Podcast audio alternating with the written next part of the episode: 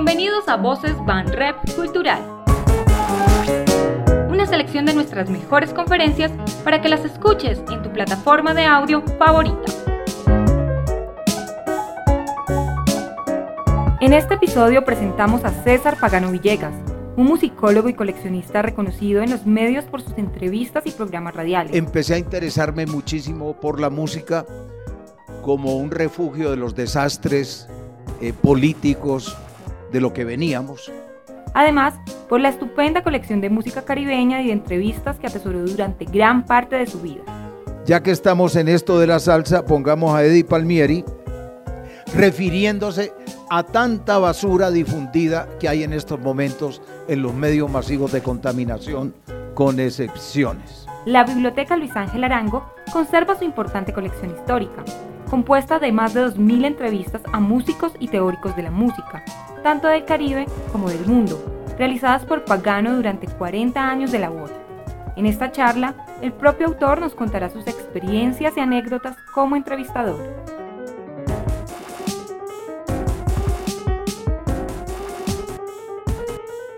Muy buenas tardes, queridos amigos. Gracias por sus generosas palabras y por la presencia, es un beneplácito tener estos amigos presentes y futuros eh, atentos al tema. Eh, en este momento hay procesadas 2.007 entrevistas, faltan las de la Feria de Cali reciente, 2017, más otras que esporádicamente he venido haciendo, lo cual completaría un total de 2.050 entrevistas, fundamentalmente a gente, personajes de la música, músicos y teóricos de la música eh, en estos más de 40 años, donde ha sido una labor pues muy agradable, porque una de las sensaciones que he sentido a través de todo este tiempo es el de haber aprendido, haber disfrutado con los músicos con los cuales se conversa. Eh, lástima no tener mejor memoria para recordar todas las enseñanzas y todos los planteamientos que ellos nos han hecho. Les decía sobre esto de las entrevistas, claro, en un comienzo las hice en audio, algunas veces por pedido del entrevistado o entrevistada, como la poeta Dulce María Loinás de La Habana, Cuba, me pidió no grabar y tuve que tomar notas. Ese es el viejo estilo que le gustaba mucho a Gabo y a otra serie de personajes mucho más para atrás, o que simplemente no tenían grabadoras grandes de cinta en aquellos tiempos. Empezamos a utilizar por el famoso descubrimiento del cassette en bloque y masivamente, en la medida que se creó el goce pagano, año 1978, en esta ciudad, empecé a interesarme muchísimo por la música como un refugio de los desastres eh, políticos de lo que veníamos. ¿no? Recuerden que eh, es, esa, esa época es muy pródiga decir, y, para acontecimientos malos y buenos. La muerte de Camilo Torres, la muerte del Che Guevara, eh, Camilo, que fue mi amigo personal, le conocí cuando yo era un estudiante, Universidad de Antioquia, y cuando le matan, me, eso causa mi exilio prácticamente eh, a, Chile, porque pensaban que yo también iba para la guerrilla, entonces eh, algo me iba a suceder en este país. Voy y como todos los viajes son una manera muy agradable y muy útil de aprender. En Chile, en la Universidad de Chile, en los coros de la Universidad de Chile y estudiando sociología, que nunca terminé, entonces se aprende bastante, además por el momento que se vivía, que iba a ser la elección de Salvador Allende, nada menos, en aquellos tiempos. Y pasamos por Brasil, que vivía una dictadura, también la vivía Argentina, Uruguay, eh, pero siempre había una música eh, muy vibrante de todos estos pueblos, en lo que se llamó la canción social, que tiene sus raíces, me parece a mí, en Atahualpa Yupanqui, eh, de un lado, y del otro de Chile, en Violeta Parra, que son dos grandes exponentes cimeros a los cuales eh, conocí personalmente, pero yo no hacía entrevistas en aquel tiempo, no estaba motivado para eso. Eso se, se desencadena mucho después, cuando les decía, regresamos al país en un trabajoso viaje, en un viaje muy difícil, que incluso me tocó venir de polizón escondido en un avión de Manaus a Bogotá, en un avión de carga. Y aquí, con toda esa aventura que siguió en los años 70, el robo de las elecciones a Rojas Pinilla, recuerde que también fue otro suceso eh, que nos dejó muy aporreados también con las aspiraciones que todavía prosiguen, porque todavía sigo, y lo confieso, adscrito realmente a una izquierda eh, amplia, generalizada. No milito en ningún partido, pero a través de la cultura hemos tratado de hacer una labor de conciencia, de organización, de desarrollo, de motivación. Y eso es lo que se puede plantear a través de estas, de estas entrevistas, donde nunca faltará el que el tema se toque o directamente o indirectamente con los entrevistados. Vamos a pasar directamente al primero que tengo en lista, mi inolvidable maestro y maestro de muchas generaciones, como fue el maestro Guillermo Abadía Morales. El maestro Abadía Morales, que nació en 1912 en esta ciudad y fallece aquí también eh, como a los 90 años, exactamente en el año 2000, 2000 eh, donde eh, como compañeros que fuimos en la Radiodifusora Nacional de Colombia en los años 90, a través de vernos tanto, él venció es esa, esa fobia que le tenía a las grabadoras y a las entrevistas. Logré convencerlo y logré que nos dijera aspectos muy interesantes de su planteamiento de investigación. Él es pionero folclorista en este país y además eh, sabía mucho sobre la copla. La copla colombiana tiene libros, eh, cerca de 30 libros, ustedes saben, sobre folclor, sobre los instrumentos, la organología colombiana, sobre la, eh, la copla y otros asuntos más. Escuchemos una de las principales recomendaciones que el maestro le daba a los estudiantes, que veo que hay aquí algunos, a la gente que tiene ansia de aprender, que tiene ansia de sabiduría. Fíjense ustedes algunos de los, eh, de los consejos más útiles y más sabios que se pueden escuchar en este momento. Entrevista con el maestro Guillermo Abadía Morales efectuada en Bogotá el 11 de noviembre de 1986. ¿Qué recomendaciones acostumbra usted hacerle a, a, los, a, los jóvenes que van a empezar a investigar? ¿Qué le recomienda usted? Que se pongan en contacto con los grupos indígenas, que son los que tienen que enseñarnos cosas que para a ellos son viejas y para nosotros son nuevas. Yo no digo que vayan por Europa, yo proponía aquí, el Ministerio de Educación podía crear becas, como le decía el otro día, becas para conocer a Colombia. Que mm. más que graduar al individuo en eso, en conocimiento del país. Que vaya y que hable con los grupos indígenas, conozca el país por dentro, para que tenga orgullo de saber lo que vale, para que mire las culturas foráneas no arrodillados sino de frente. Eso es sumamente importante. Entonces aquí, los muchachos que viven allí en el ICETEX pidiendo becas en cualquier parte del mundo, en el Japón, darles becas más baratas, más prácticas dentro del territorio nacional. Y ponerles trabajos específicos. Por ejemplo, decirle, usted va a ir a Medellín, ¿quiere ir a Medellín? Sí. Bueno, entonces tiene que Medellín tiene que estudiar estos puntos y ya que esté en Medellín, se va a Girardota y hace un estudio lo más exhaustivo que pueda sobre la chirimía de Girardota. En Girardota hay un grupo de chirimía, la de los hermanos Valencia, pero ahí en San Vicente hay tres, tres chirimías más. Entonces haga un estudio sobre la chirimía como instrumento colonial, que ahí está vivo.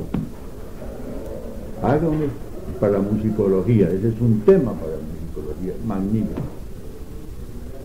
Entonces, en vez de ir ese muchacho a Europa a, a preparar una tesis en sánscrito sobre filología, que hay como cuatro mil en todo el mundo de, ese mismo tema. Y decía yo con Jesús Casas Manrique, un hombre tan erudito, un filólogo con, con esa vocación a los idiomas que era eh, extraordinaria en él, genial, un hombre que hablaba 12 idiomas europeos, los hablaba. Y la tesis que presentó fue sobre sánscrito, calcule usted.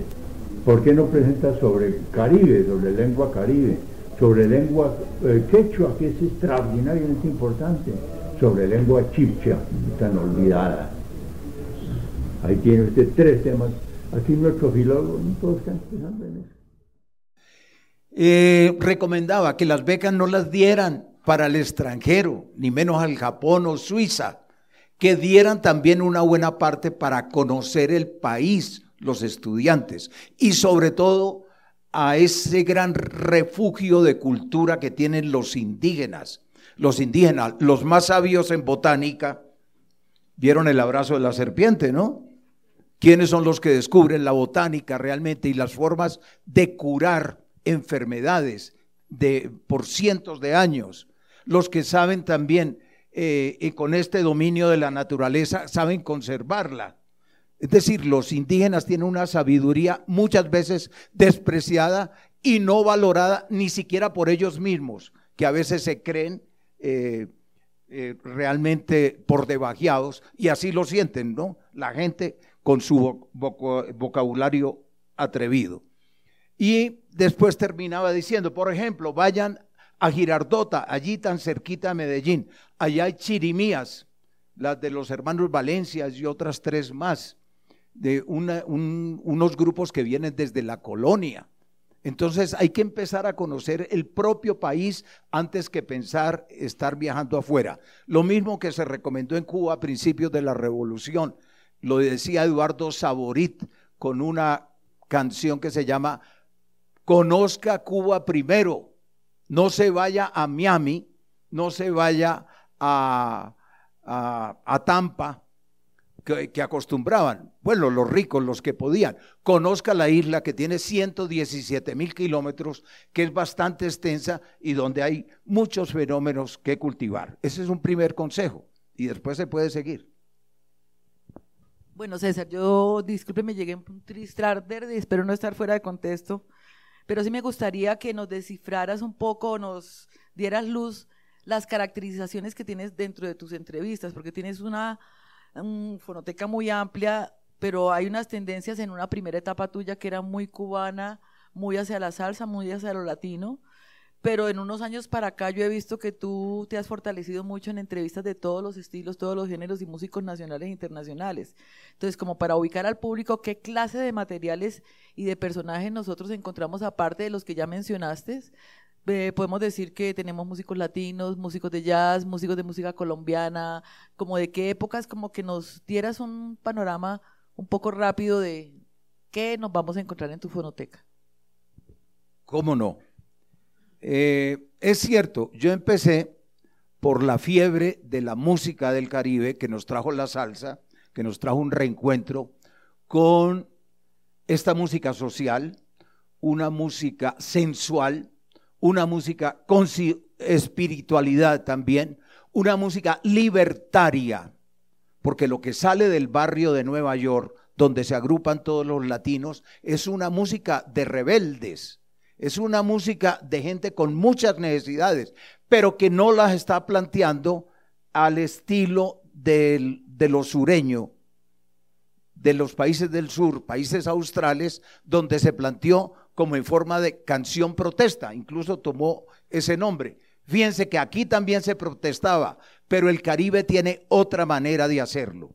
Y allí sigo con mi preocupación que no ha sido resuelta eh, todavía de una forma eh, satisfactoria, como es la de que no, hay, no he encontrado explicación para este fenómeno, que los que fueron arrancados del África en forma violenta, transportados en formas inhumanas, sometidos a la esclavitud y la explotación, humillación, discriminación, etcétera, producen una de las músicas más alegres del mundo.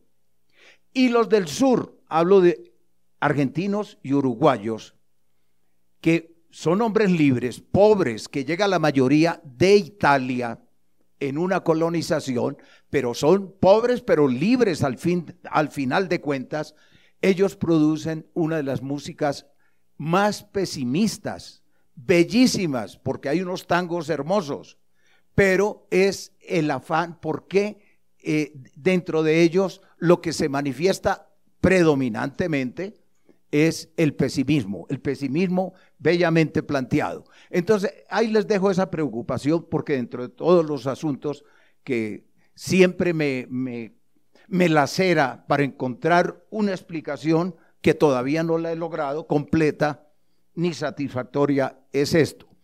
Entonces, sí, me, nos emocionamos con el Caribe y con la salsa porque tenía todos estos elementos. Además se bailaba, se disfrutaba, era riquísimo, no era un programa que nos juntaba a los resentidos y, bravucones y que íbamos a tomar las armas a derrocar el régimen. No, de otra manera hacíamos la oposición, pero nos juntábamos. Claro, allí comenzó entonces eh, buscando en lo que había en Nueva York, que es donde se genera la salsa a mediados de los años 60, póngale fecha 1964, 65, que salen los primeros discos de Bugalú y de salsa, que se lo disputan Ricardo Rey, eh, Rodríguez, no el cantante, Pete el director de orquesta, eh, Tony Pavón, que es el que hace los arreglos, por ejemplo, y los eh, y un etcétera largo que no se puede precisar ni día ni hora, mucho menos,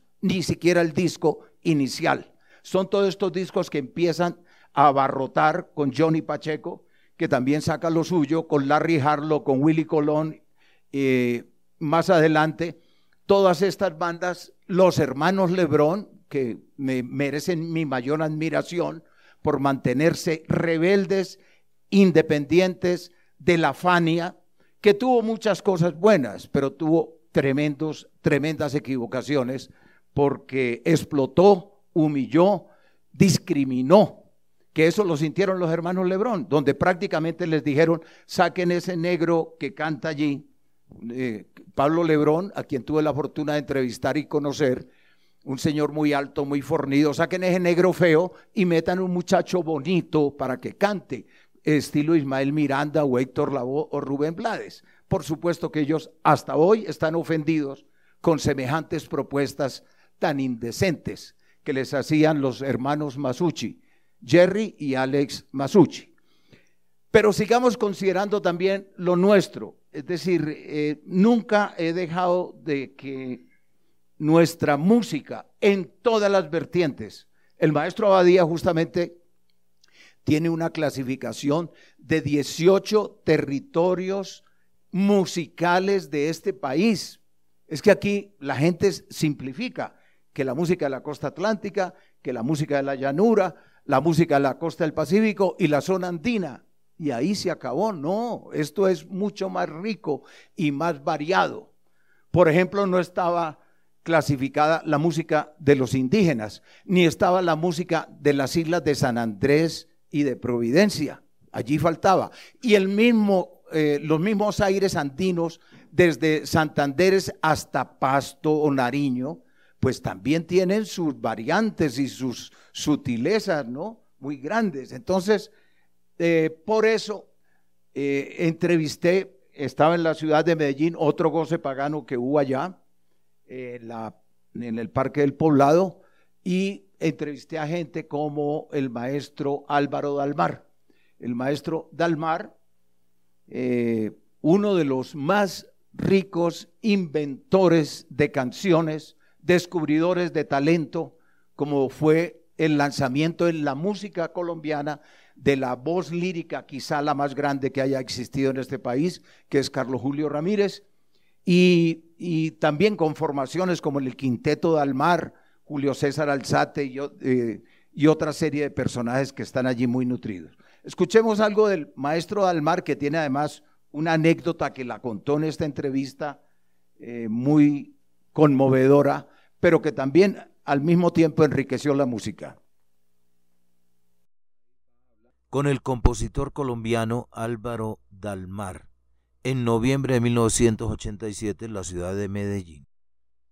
¿En qué año? Haciendo Con Carlos Julio empezamos o grabamos te voy a decir, yo salí del ejército en el 56. Con Carlos Julio grabamos como en el 58, 59. Ajá. Esa fue la... Eh, ¿Cómo le conoció a usted? Porque el dueño de la SMC una vez, un día me llamó, me dijo, hombre Álvaro, te, quiero que escuches un cantante de tu tierra, un paisano tuyo, que me dicen que canta muy lindo que quiere incursionar en la música colombiana. Entonces yo no conocía a Carlos Julio, ni, lo, ni, había, ni había oído ese chorro de voz. Entonces me costó un poquito de trabajo enseñarle sobre todo el, fraseo, el, fraseo rítmico del bambuco, que es muy difícil. Pero sin embargo, la él. ¿eh? Sí, la sincopita es del bambuco que enloquece a los extranjeros y a los mismos colombianos. ¿Qué más le tuvo que orientar usted o eh, corregir, dijéramos, a, Carlos Julio? El incumplimiento. Ah, sí. El incumplimiento es. Y que nunca se aprendía una letra. Él tenía que grabar con un papel en la mano para poder leer la letra. decían que él tenía una memoria prodigiosa para las óperas. Pero yo no sé, para la música colombiana me costó mucho trabajo. La anécdota que contó allí, eh, que es terrible, eh, sucede en Nueva York. Una noche de farra, se va con amigos y cogen un taxi. Y él se va a sentar en la parte de atrás y pone su mano en eh, la pasarela o el separador que tienen los automóviles. Y un amigo cierra la puerta fuertemente y le fracturó completamente la mano, años 40 cuando él estaba estudiando para ser concertista de guitarra clásica. Incluso había estudiado con Andrés Segovia y demás. Bueno, eso prácticamente lo convierte en compositor más que en intérprete. Él tocaba bien el tiple después, lo surrongueaba, ¿no? Y, la guitarra, etcétera, pero nunca pudo ya eh, aspirar a ser concertista de guitarra a raíz de, de este penoso incidente que nos contaba también en esa, en esa entrevista. Es decir, hay muchos factores que se desarrollan, por eso hay que tener un eh, vocabulario muy ágil, unas preguntas. Uno empieza, claro, basándose en todos los cuestionarios y preguntas que hay para hacer eh, en términos generales. Nacimiento, si viene de padres y de familias musicales, eh, la primera música que escuchó y que le chocaron o le gustaron. Luego los estudios musicales, si los tuvo, o cómo aprende la música. Difícil que la gente aprenda, aunque algunos lo dicen que solos. No creo en eso. Creo que siempre hay instrucciones, orientaciones. Otra cosa es que no tengan la academia. Eso eh, ya es diferente. Y luego los primeros trabajos. Siempre hay unas un, curso que se puede llevar en una entrevista y dejar hablar, por supuesto, al, al compositor o al intérprete. Hay muchos y todos cometemos el error a veces de por las ganas de interpelar, no dejar hablar al, al entrevistado, como me pasó en algunas oportunidades. Entonces y entonces usted nació en el año 1967, el 2 de febrero, y claro, ¿qué, puede decir el hombre? Sí, claro, yo nací, pero no, lo dejas que cuente otras cosas, como un personaje que está en este mismo edificio en este momento, que lo acabo de encontrar, que es Hugo Candelario, que si lo hubiera dejado hablar la primera vez me hubiera contado por qué le dicen Candelario. Dice, sí, yo nací en esa fecha, pero es que ardía Guapi y ardía de tal manera, había un gran incendio que se desató en muchas casas y veníamos en una canoa. Y el, el, el, boga, el que iba remando, dijo, este muchacho nació con candela. Y desde ahí la mamá siempre lo llamó Hugo Candelario, aunque su apellido, saben ustedes bien que es González. Entonces hay que dejar que converse el entrevistado para que te cuente y para que se sienta en, en forma y en confianza y empiece a soltar anécdotas y, diversos asuntos que interesan, que no son eh, solamente lo de la música. En esta colección que ha adquirido eh, la biblioteca, hasta este momento van 1.390.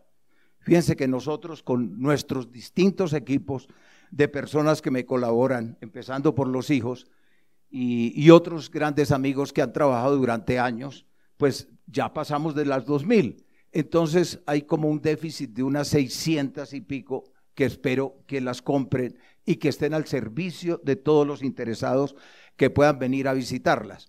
Porque no hay una afluencia de gente. Espero que ustedes sean multiplicadores y les cuenten a los demás que aquí están esas entrevistas, las entrevistas eh, de las que vamos a ver hoy, y de otras que incluso no se sospecharía, como Roberto Gómez Bolaños, este señor que hizo tantos personajes en el cine y en la televisión de, de México, que conversamos con él sobre el bolero. ¿Quién lo iba a pensar? Fue guionista de Pedro Vargas de antes de volverse eh, el guionista de sus propios programas y de encarnar tantos eh, personajes poco a poco a uno se le va ampliando el panorama, es decir, salirse simplemente de la salsa y empezar a ver que hay una beta mayor, como es la beta cubana, y por eso también entrevisté en el año 1987 en la ciudad de Medellín a Fran Fernández, a quien enseguida escucharán ustedes. También es un pianista clásico, pero que también hace música popular. Él mismo lo afirma lo importante es que la música esté bien hecha, clásica o popular o intermedias, las que ustedes le quieran poner. Por ejemplo, los jazzistas han reclamado una propia clasificación para el jazz que no cabe ni en, dicen ellos, ni en lo popular, ni cabe en lo clásico. Y, el, y está también el folclore, que es otra, otra distinción de las distintas categorías y escalas de la música. Ablando de eso, Mandy Visoso, un maestro cubano, nos enseñó las clasificaciones de los músicos, a ver si ustedes la, la, la aceptan o la aprovechan. Y decía, la primera categoría es tocante. Tocante es el que surrunguea alguna guitarra. Después viene el musicante, el que surrunguea y, y canta algo. Después viene el musiquito, otra escala que él tiene. Después viene el músico, el que ya puede incluso hacer estas labores anteriores y componer. Y después viene el maestro. ¿Quién es maestro? Como yo, que ahora a los 80 años puedo componer para una filarmónica o una sinfónica. Fíjense cómo es de lento el ascenso y el camino de los músicos. Infortunadamente estamos en la difusión de los medios masivos de contaminación más que de comunicación estamos oyendo y soportando cada, en cada emisiones que nos hacen las treinta y pico de emisoras que existen en esta ciudad, soltándonos lo peor de la música y no lo mejor, con honrosas excepciones, sobre todo que tienen las emisoras culturales y una que otra comercial que se quiere distinguir. Después escuchemos a Fran Fernández y ojalá lo veamos también para quienes no lo hayan visto nunca, aunque ha venido con frecuencia a este país y quiere volver en una interpretación. Fragmento de entrevista con Fran Fernández por César Pagano en la ciudad de Medellín el 9 de febrero de 1987. Cultural. Quería preguntarte, Fran, ¿cómo fue el proceso para generar en este resultado musical que ha tenido el disco del homenaje a, Ernesto Lecuona? El proceso sobre Este homenaje, porque aunque el disco no se llama así, es realmente un homenaje a Ernesto Lecuona, devino de mi preocupación de que el más grande compositor cubano para piano del siglo XX, que es Ernesto Lecuona, no tuviese ninguna grabación de su música, con excepción de la que él había hecho. Yo mm, llegué a la conclusión de que había dos factores determinantes. Uno, la gran dificultad de las danzas de Lecona desde el punto de vista técnico. Y otro, que como Lecona sintetizó elementos de lo popular y elementos de lo clásico, hacía falta un intérprete que también tuviera alguna experiencia en los dos géneros.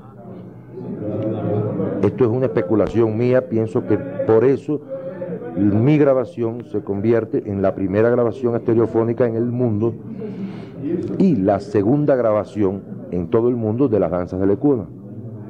Pues yo hice todo el hincapié en Suficiente. Lecuna. Él después sigue hablando de, una comparación donde encuentra muchas semejanzas entre la música de Gershwin, también gran pianista y compositor, y Lecuona, Ernesto Lecuona. 1987, en la ciudad de Medellín. Eh, de estas entrevistas, veamos una mujer, o, escuchémosla, porque yo no tenía cámara en aquel tiempo, y me motivó muchísimo conocer a doña Isolina Carrillo. ¿Alguien sabe qué compuso, qué es lo más famoso de ella? Que cada rato la escuchamos y que Buenavista Social Club revivió en algunas de sus versiones. Ah, ponte el moscardón, pues, de que Virginia me recuerda, de Fran Fernández, que es muy breve y les da idea del arte de este maestro Fran Fernández.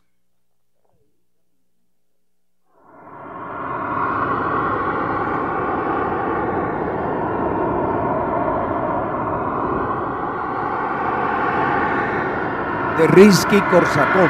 Él fue becado en Rusia y allá tuvo que olvidarse de los papeles. Le dijeron aquí las partituras mientras se la aprende. Después, sin partitura.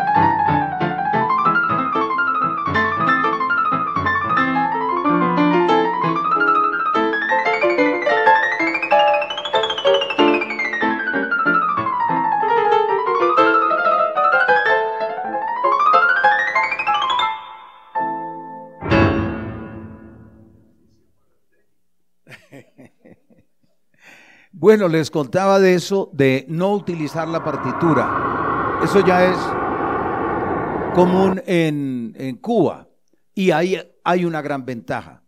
En las orquestas como Iraquere o como los Bambán, verán ustedes que no está el papel encima de la tarima, ¿no?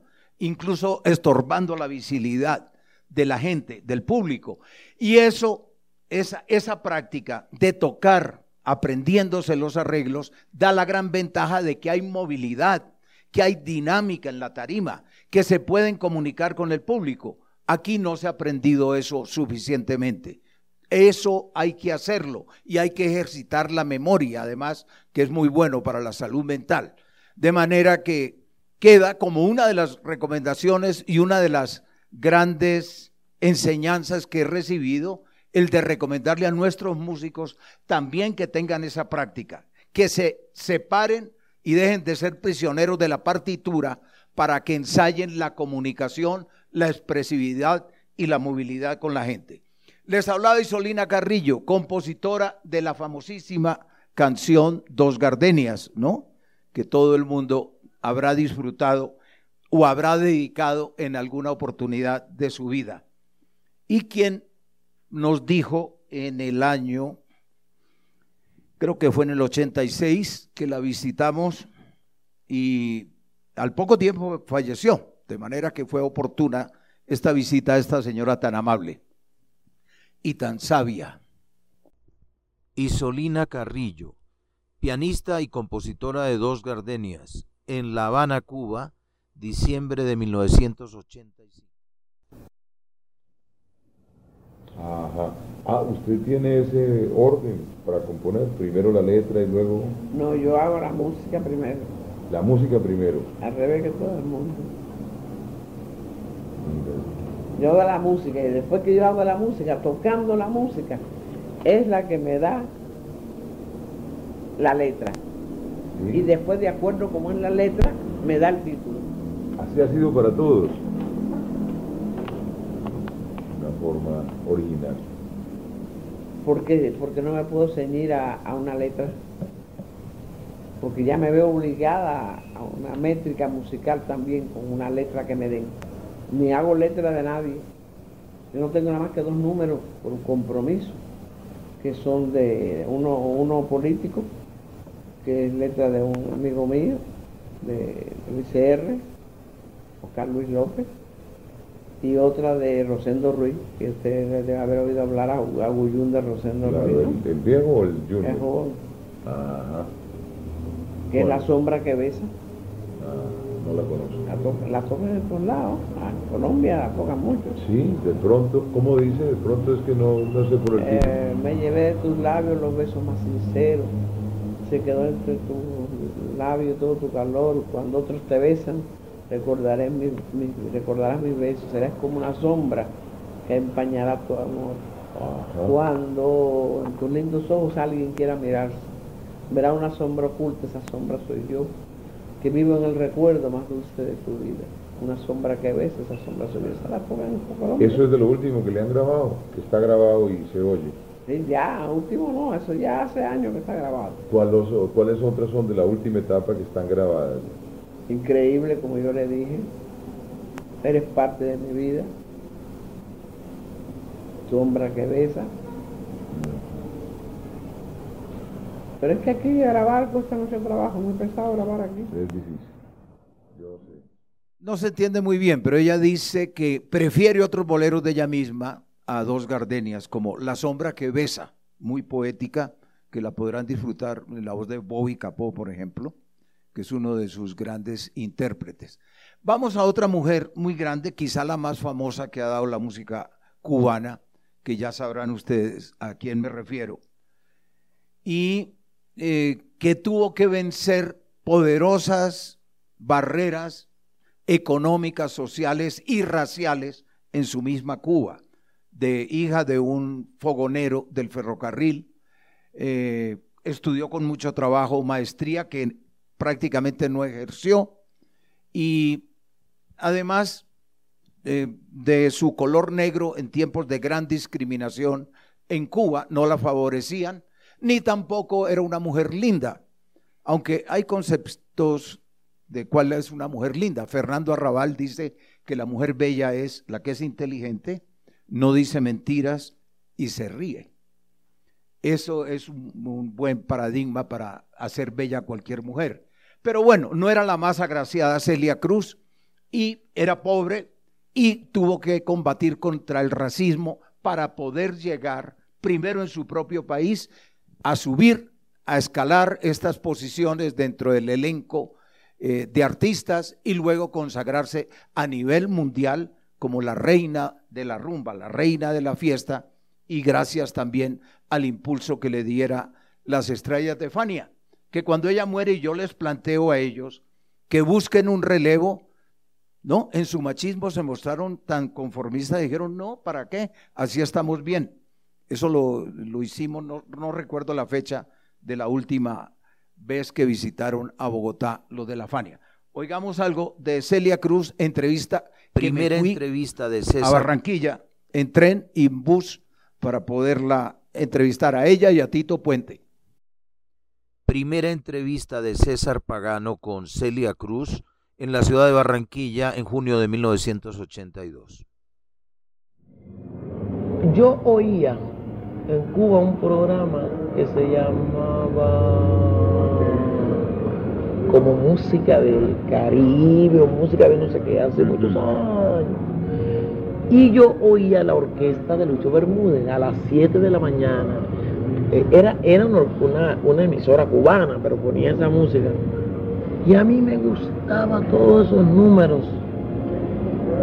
de esa orquesta que yo no conocía ni quién era el autor, eh, de quién era el dueño, hasta que me puse así un día oír. Lucho Bermúdez. Bueno, un día leo que Lucho Bermúdez está en La Habana y que va a trabajar en RHC Cadena Azul, una de las emisoras que yo le digo. Sí, sí.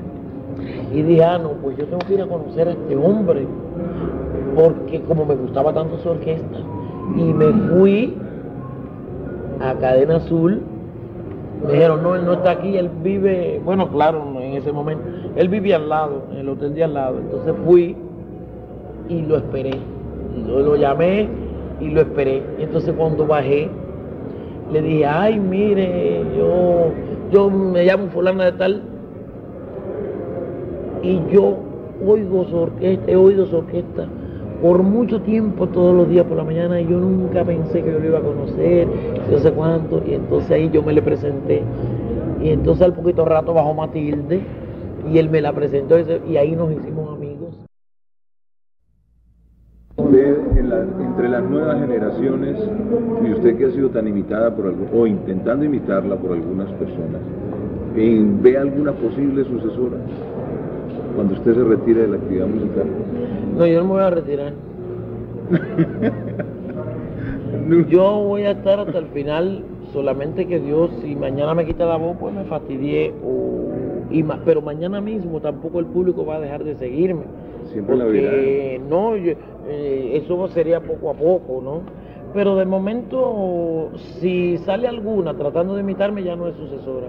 Tiene que salir una que haga un estilo completamente distinto al mío, dentro del mismo género, pero distinto. Si me imita, no me va a suceder, porque la gente siempre, eh, segundas partes nunca fueron buenas. Y usted, una última inquietud, pero usted ve a alguien que, que, que tenga talento y teniendo originalidad, que pueda tener su jerarquía, su calidad dentro de la gente joven. Yo no sé. Y el es personal que- ¿Sabe qué pasa? Que hay muchas, muy pocas cantantes que se quieren dedicar a este género. Casi todas, mm, eh, cuando cantan con un conjunto así, lo más que cantan es mm, boleros rítmicos. Y si van a cantar una guaracha, pues agarran y cantan Isadora o cantan un número mío, ya no tiene caso. ¿Me entiendes? Entonces yo quiero que salga una cantando algo dentro de este género, pero que no sea nada de lo que yo canto. Pero tiene que haberla, porque si yo no voy a ser la única en el mundo, tiene que haberla. Bueno, tengo varias entrevistas con ella, distintas épocas. Eh, ¿Qué reflejaba eh, Celia? Es decir, una mujer inteligentísima, de inteligencia natural, eh, feminista moderada, dijéramoslo así, y una incontenible ale- alegría que la adornaba. Eh, una mujer, es decir, de, altas calidades, sumamente amable, sobre todo en su comienzo, en estos años, que no era tan famosa. Eh, después se volvió, no ella, el muro que tienden alrededor de los grandes artistas, ¿no? Eh, empezando por los managers, que nunca hay que llamarlos para pedirle una entrevista, es lo que he aprendido, se vuelven muros para relacionarse con el artista en vez de facilitadores, como me ha pasado con Carlos Vives, a quien no he podido entrevistar todavía, siendo que nos conocemos desde, las épocas del goce pagano, ¿no? Entonces, eh, esta mujer realmente cautivadora, eh, que se tomó los escenarios, Celia era una artista que quizá no vendía tantos discos, pero era la que convocaba a las multitudes. Por eso la, la Fania en un proceso la escoge a ella, existiendo otras competidoras. Estaba la Lupe, es- estaba Graciela Pérez, extraordinaria cantante, la hermana de Machito, pero que no tenían ese ánimo, ese ímpetu de Celia tan extrovertida, desbordante, ¿no? En su optimismo y en su alegría y con el dominio de los públicos que tenía, porque una seguridad impresionante, ¿no? Entonces, y la tenemos en video también, Pon, ponte algo, entonces, para no seguir hablando mejor. Ah, les decía que feminista, y, y lo demuestra que esta canción es una solidaridad con Isadora Duncan, que fue una gran rebelde en su tiempo, una bailarina revolucionaria, simpatizante de la revolución rusa además. Porque marcaste una pauta en tu forma de bailar. Con admiración, con cariño y con respeto, queremos brindarte Composición de Catalino El Tite Curé Alonso, quizá el más grande compositor de la salsa que haya habido.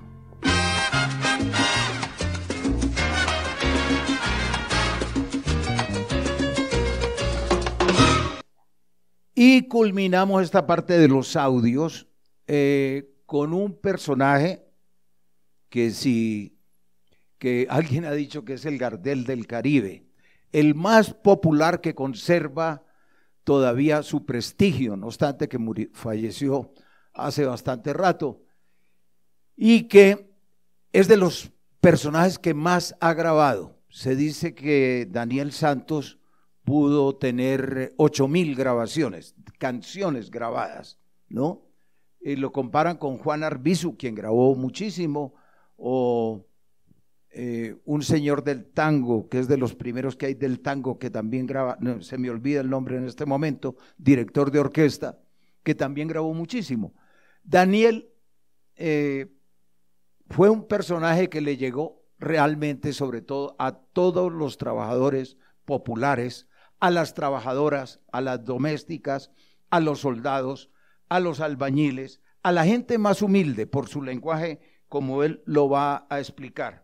Una de las entrevistas más luchadas, él no daba entrevistas, entre otras cosas tenía un miedo, una paranoia, porque lo perseguía la, la CIA, el FBI, por independentista de Puerto Rico, lo que nunca se decía, lo que estaban era detrás del vicio, eso era lo que se confesaba, porque él fumaba marihuana públicamente. Él es de los primeros que dice que el médico le había recetado para curarse, en lo cual era un visionario. no, tenía razón. Fíjense que la historia lo ha, lo ha absuelto luego. Y eh, entonces, detrás de eso, pero realmente era un luchador político, lo que teníamos también con este inconforme, el, el jefe de los camajanes, como se le bautizó en la ciudad de Medellín, donde se metía a los sitios más peligrosos, pero la gente le recibiera, por el contrario, de una manera espléndida y, y acogedora.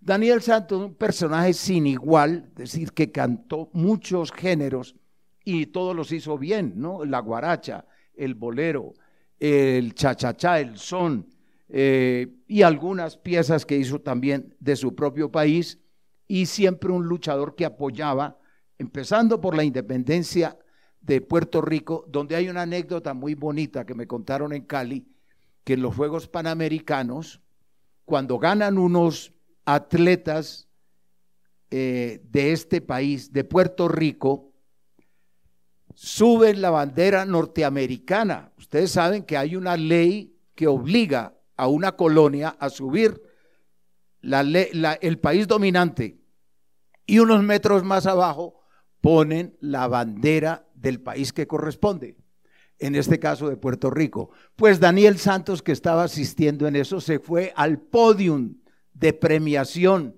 de los atletas y bajó la bandera norteamericana y acabó de subir la bandera de Puerto Rico. Eso eh, se necesita realmente mucha valentía. Y además, ¿quién le iba a decir a Daniel en Cali que no hiciera lo que le diera la gana, no?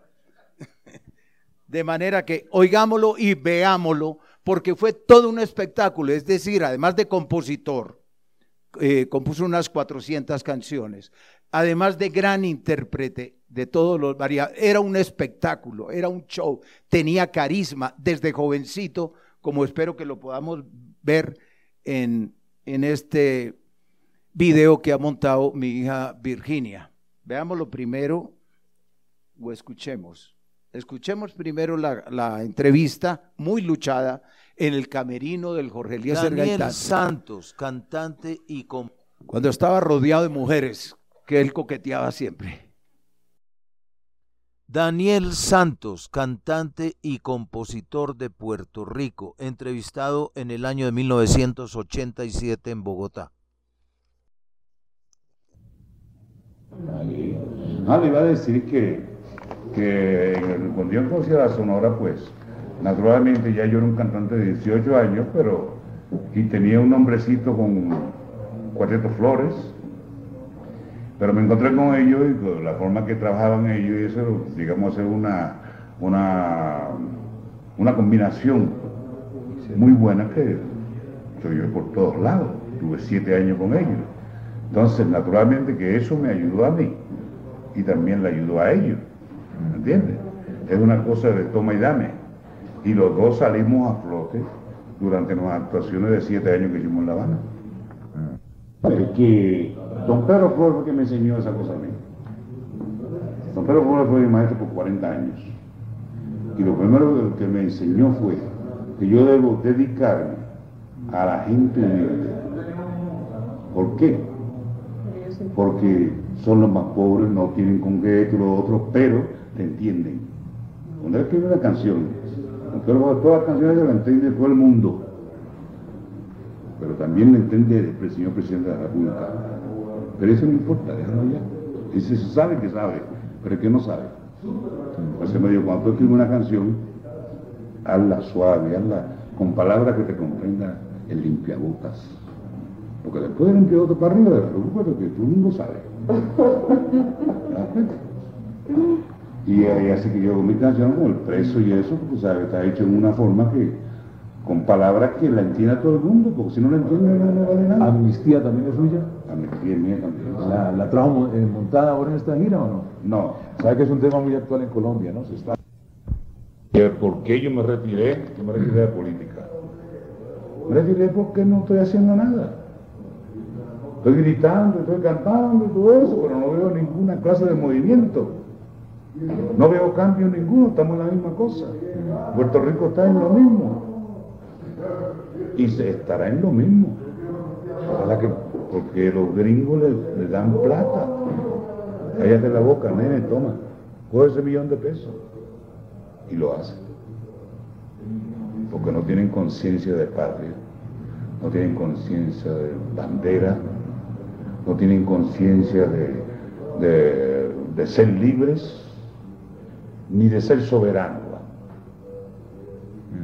Entonces, pues yo he trabajado por todo eso por muchos años, pero vi que no me hacían caso y que no ha sucedido nada, y yo digo, bueno, ya, déjame descansar ahora.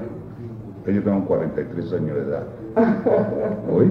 Y yo voy a...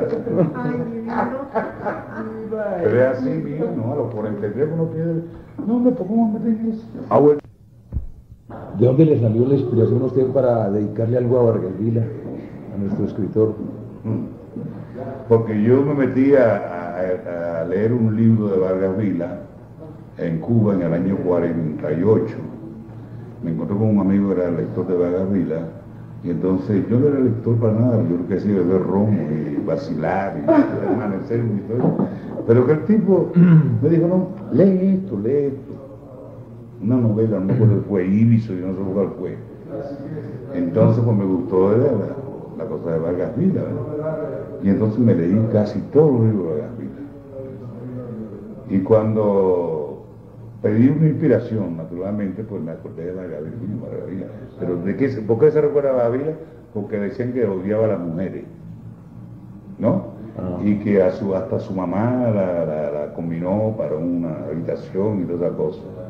Eso es lo que conocen a Vargas Vila y yo le y escribí el nombre de Vargas Vila, el bolero de Vargas Vila. como decía el eh, autor colombiano, Margarita.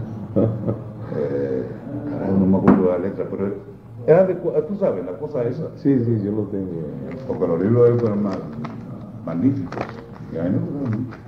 Antiimperialista, desde aquí en Colombia, desde el principio de siglo, cuando el robo, la cuestión de Panamá, ¿no? ¿Era antiimperialista? Sí. Ah, no, yo Él no. tiene una faceta política que no la han mostrado. Han mostrado es todos estos novelones, no, muy truculentos además, eh, de él. Yo no me daba cuenta de eso, mío. Pero, pero, ¿cómo era que decía? Los bárbaros, una, una vaina, un, un libro que él hizo, dedicado contra el imperialismo. Sí, y eso casi no lo han mostrado, es un problema de la Bueno, publicidad. eh, ¿no? García Márquez sí. García. García Márquez. ¿Y es amigo suyo? ¿Lo Es bravo, conoce? seguro. Es bravo. Está ahora en México, bravo. bravo, ¿no? Bueno, él está en México, está en España, no sé dónde está. Ajá. Eh, yo, yo tengo todas las elecciones y todas esas cosas, y él me mencionó en dos libros de él.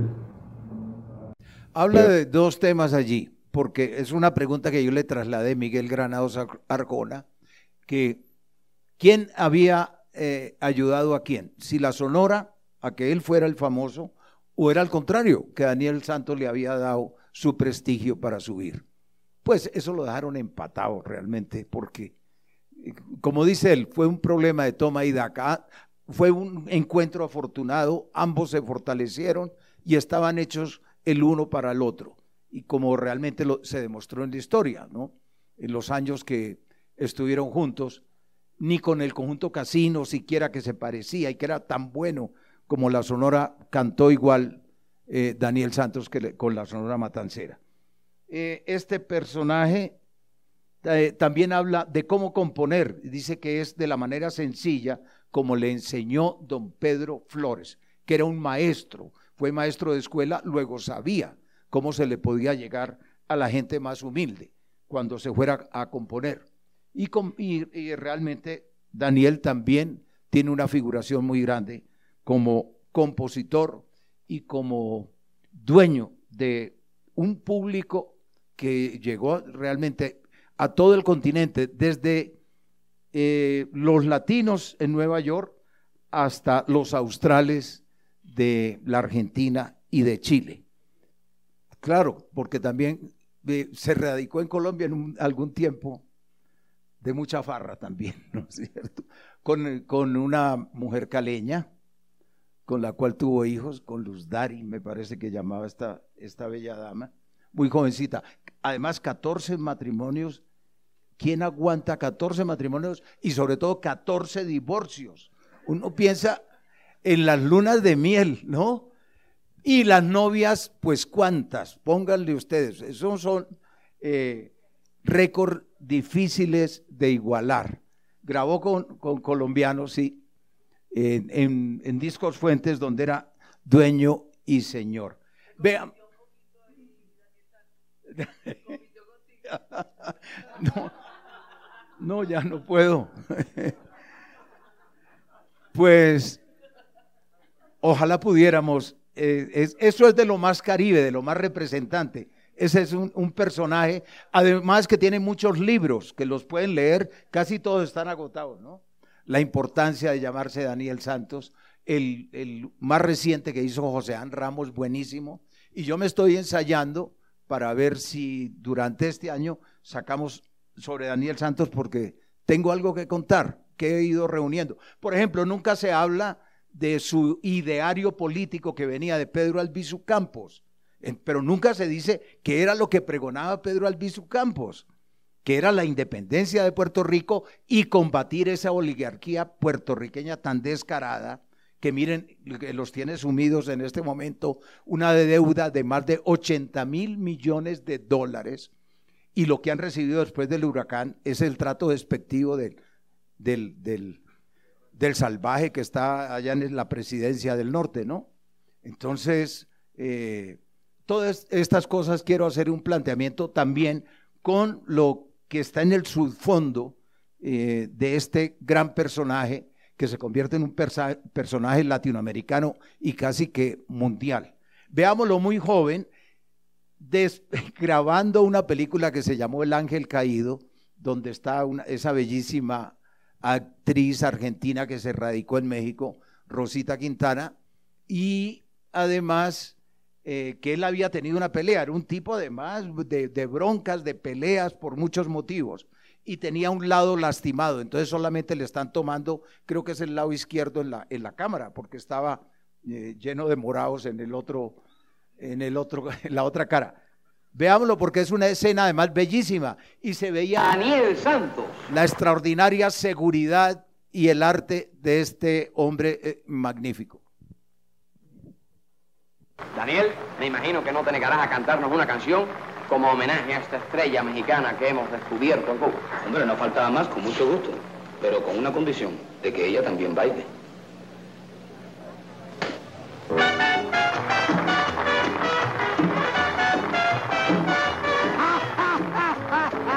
Mira qué cosa tiene la vida.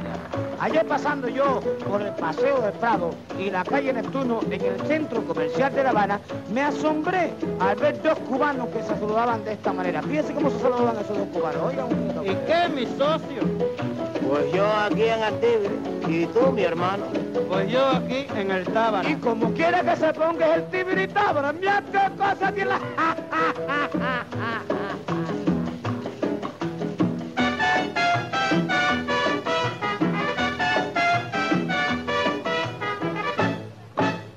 Hay un dichito por ahí que es de ambiente popular. Hay un dichito por ahí que es de ambiente popular. Y dice así, ¿Y qué, mi socio? y dice así, ¿Y qué, mi hermano? en el Tibiritábara, oye, en el Tibiritábara, ya tú lo ves mi compadre, ya tú lo ves mi compadre. Tibiri, Oye como dice, Tábara, en Venezuela. Tibiri, y en Guatemala, Tábara, en Costa Rica. Tibiri, y en Puerto Rico, Tábara, allá en España. Tibiri, y en la Argentina. Tábara. Tibiri, tábara, tibiri, tábara,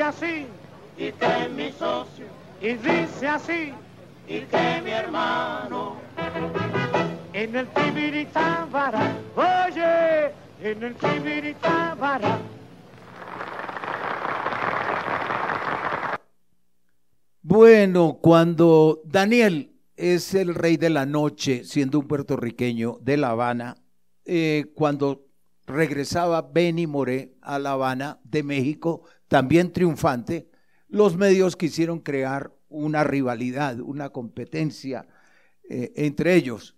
Por fortuna, eso lo que terminó fue en una gran amistad, contra todo lo esperado, porque querían eh, enemistarlos, siempre cosechando con los problemas de los demás en algunos medios de comunicación. Y eh, Daniel pues siguió su curso, siguió su camino por toda Latinoamérica, uno de los países que más visitó y donde más estuvo fue justamente aquí en Colombia. Con él cerramos los audios. Desde cierta época yo empecé a hacer en esta colección los videos, eh, alquilando cámaras, el año 95, 96, cuando tuvimos en Señal Colombia, en la televisión, tuvimos un programa, ahí estaba Janet justamente, y eh, pues yo me de- dediqué a hacer eh, con, con cámaras alquiladas aquí y en otros países entrevistas a una serie de personajes. Eh, veamos, por ejemplo, eh, ¿puedes localizar fácilmente a Compay Segundo? que yo sabía que iban a ser importantes. Fíjense que esto fue antes de Buenavista Social Club, que es cuando se destapa eh, el boom, se encadena la tradición cubana que estaba un poco descuidada y gracias a Juan de Marcos González, a Ray Cuder y a, a Gould, que fue el, patrocinador, que nunca se menciona, entonces, y a Wim Wender- Wenders, que se hace esa película fabulosa, que tenemos un gran, un, un- gran resurgir, un revival, como se llama, de la música tradicional cubana, que también tiene su parte de suerte. Realmente iban a buscar era a Rey Caney o Reinaldo y Herrezuelo en La Habana, pero Reinaldo lo agarró una afección pulmonar tan grave, una bronquitis o pulmonía que lo tenía, era al borde del sepulcro. Y alguien dijo, pero ¿por qué no buscan a Compay? A Compay yo lo había conocido en los hoteles de La Habana, eh, cantando en el lobby, cantándole a la gente sus composiciones. Yo me quedaba embelesado oyéndole a alguna gente y después, ¿qué hacía Compay? Sacaba su sombrero para que le dieran eh, monedas o algunos pesos. De eso vivía. Y realmente no era muy reconocido. Pero alguien cuando gritó, claro, se pensó y no hubo personaje mejor escogido que ese, por su carisma, su simpatía, su inteligencia. No obstante estar tan viejo, mírenlo ustedes cómo brilló eh, en, escenario, en el escenario mundial. Yo fui quien hice el dúo Los Compadres y le puse Los Compadres. ¿Por qué le puse Los Compadres? Porque allá en Santiago de Cuba todos los amigos no se saludan, oh, mi amigo, sino se dicen compadre. Allá en Santiago, "Ah, ¿qué pasa, compadre? ¿Dónde va, compadre? Eso. Entonces le puse el dúo Los Compadres. Pues porque había un locutor, había un locutor que nos anunciaba y decía, dúo los compadres, dice, compay primo, Lorenzo y Resuelvo, y compay segundo, Francisco Repilado. Entonces por eso ya me quedé ya con el compay segundo, compay segundo. Y a Lorenzo le decían el compay primo, y a mí el compay segundo, y se me quedó eso ya. Eh, empieza esta la ilustración de los videos, de esos videos que también están aquí en esta colección, entre los 1390 que existen aquí, que yo espero que sigan adquiriendo, esa es mi aspiración, no encuentro lugar mejor que este, y la Biblioteca Nacional. La Biblioteca Nacional compró la parte, la mayor parte de los eh, de las entrevistas a colombianos, pero ni siquiera la compró entera. Y ahora no tienen presupuesto para terminar de, de adquirirla. No entiendo, no entiendo el proceso de paz, cómo le recorta la cultura y cómo deja a estos entes, a estas instituciones. eh, sí, lastimosamente no entiendo por qué los conservatorios de música que les he ofrecido mucho estas entrevistas no reciben con alborozo estas ayudas, porque yo siempre hago una pregunta, hago varias, pero una de las que más suelo hacer es qué recomendaciones o qué consejos les da el maestro a quien estoy entrevistando a los jóvenes que se inician con la música, a los jovencitos o a los niños incluso. Y he recibido muchas respuestas, ¿no? De- que- pero todas muy interesantes. Por ejemplo, Charlie Palmieri, que decía, lo primero es empezar por la música del país. Primero hay que conocer esa. Y como técnica, que estudien la música clásica. Me ha parecido de las dos más acertadas que cubren ambos factores, porque lo enraizan con el país, pero también le ofrecen la técnica de la música clásica difícil de igualar, porque quien estudia la clásica después la puede aplicar a cualquier género que quiera, a lo folclórico, a lo popular, al jazz o a la misma música eh, clásica, como se dice, ¿no? De manera que eh, esa respuesta tan tibia, acá solamente Javeriana me ha comprado, y porque estoy allí con los dos programas de radio, eh, un, un paquetico muy pequeño, y no he logrado que aquí hay por lo menos 12 conservatorios y academias eh, privadas en esta ciudad de muchachos que están estudiando la música y que sobre todo a través de los videos pueden adquirir mucho conocimiento. Tenemos, ¿cuál fue el maestro a propósito de eso que nos decía? eh, a Reinaldo Jorge, ¿lo dejaste o no? ¿O no lo dejamos?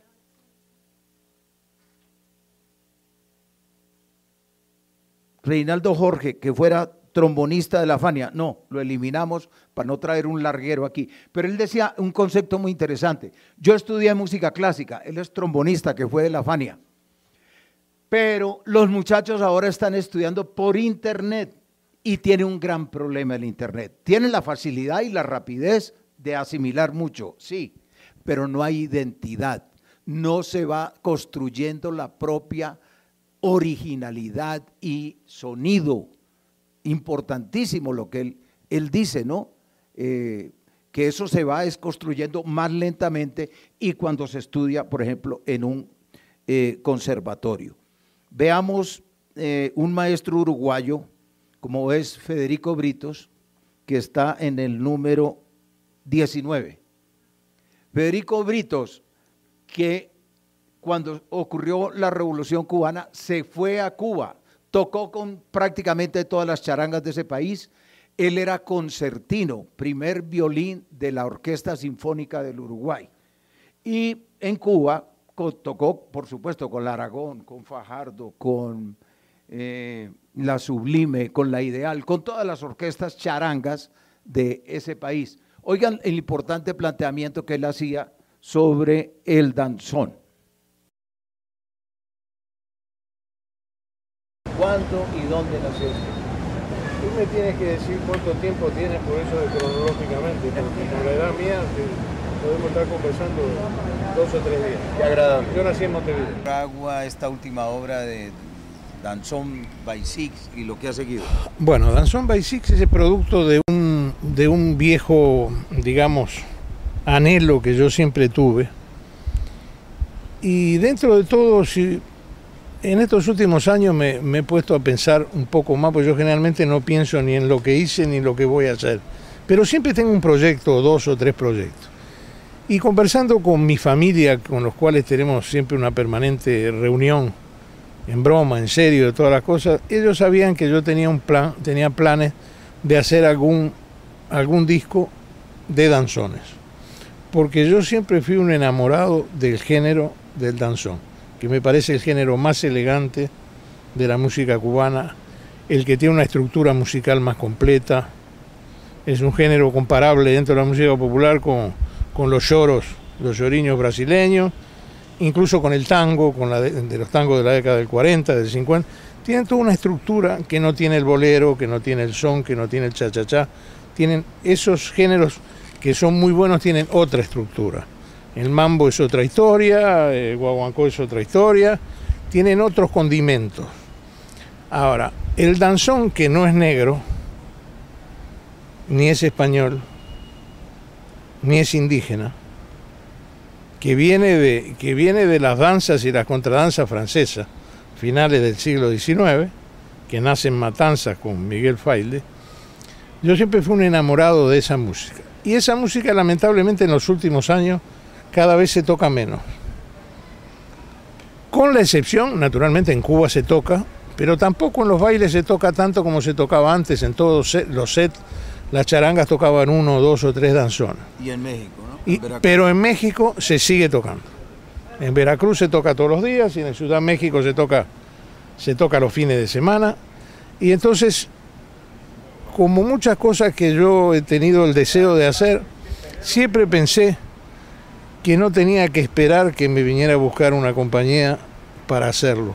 Entonces tomé la iniciativa porque durante toda la vida, muchos años, yo pensé que si tenía un, un proyecto, tenía un plan o algún deseo, que tenía que hacerlo. Y no llegar a viejo y decir, uh, me hubiese gustado hacer un disco de danzón y no lo hice porque me quedé en mi casa esperando que venga la Sony o que venga Universal y me diga cuánto necesita, qué necesita, 200 mil, 300 mil. No, porque esas cosas a veces se dan y a veces no se dan. Entonces decidí producir yo un disco. Con tanta suerte, con tanta suerte, que un día me encuentro en un estudio de grabación en Miami con un productor haitiano. Fíjate cómo es la historia. Se llama Fred Paul. Y que produce en especial música haitiana para Haití, para la gran colonia haitiana que hay en la Florida, para Canadá y para las islas. Y me dice, en, eso, en esos tiempos acababa yo de grabar, él estaba muy entusiasmado con el disco que había, hecho, con el que yo había participado. Pero el, el- el disco existe, lo pueden conseguir, que es magnífico, que se llama Danzón by Six, por seis, ¿no? Él, entre otras cosas, él ha tocado con Gonzalo Rubalcaba, tiene un magnífico grupo, vive en, vive en Miami, y, este maestro está presto a que lo contraten. A mí me encantaría que a, a Colombia viniera Federico Britos. Cuando termina la entrevista, él me dice, hágame el favor, me ha gustado mucho la entrevista, ¿me puede dar una copia? Le digo, mañana yo voy al, al laboratorio aquí en Barranquilla a ver quién me le saca la copia y se la regalo. Pero usted hágame otro favor, comuníqueme con Israel López Cachao, que es tan difícil de entrevistar, porque tenía un sobrino terrible que se creía el dueño de él y no dejaba, y mira el reloj, Federico, y me dice, es el momento, no está con él. Vamos, y en el hotel, eh, fue- eso fue en el Cari- eh, no, en Barranquilla, en el Hotel del Prado, entonces visitamos a Cachao, que sale Cachao con, él se alisaba el pelo con plástico así, yo no sé qué es lo que se ponen ahí. Y- y Federico les dice, estos señores y este señor y estos camarógrafos han venido desde Bogotá para entrevistarle. Entonces digo, con mucho gusto, enseguida.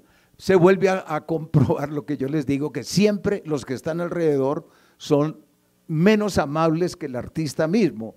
Y Cachao fue delicioso, 25, 30 minutos, hasta cuando llegó el sobrino, que empezó, que empezó a regañarlo. es, ¿Y tú por qué estás dando entrevistas si esta noche tienes que tocar? Dijo, estoy feliz, estamos bien aquí. Yo le dije al tipo, por favor, cinco minutos más, vamos a redondear y lo dejamos tranquilo. Así se logró entonces dos entrevistas de dos grandes eh, que, que yo admiro, como son Federico Britos y, y este maestro. Federico, yo creo que debieran traerlo aquí mismo, en la Biblioteca Luis Ángel Arango, o por Idartes. Te doy esa eh, mención que les digo, él toca con los grandes del mundo, con Gonzalo Rubalcaba y con demás, y tiene una, un excelente repertorio para presentar. Ya que estamos en el sur, veamos, eh, localízate a, a Rodolfo Mederos, lo conocerán algunos de los que están aquí, ¿no?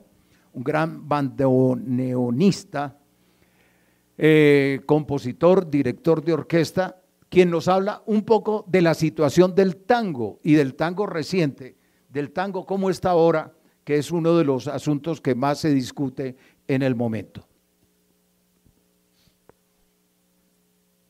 Esta fue en Medellín y me ayudó una autoridad en el tango como es el médico Jorge Arango.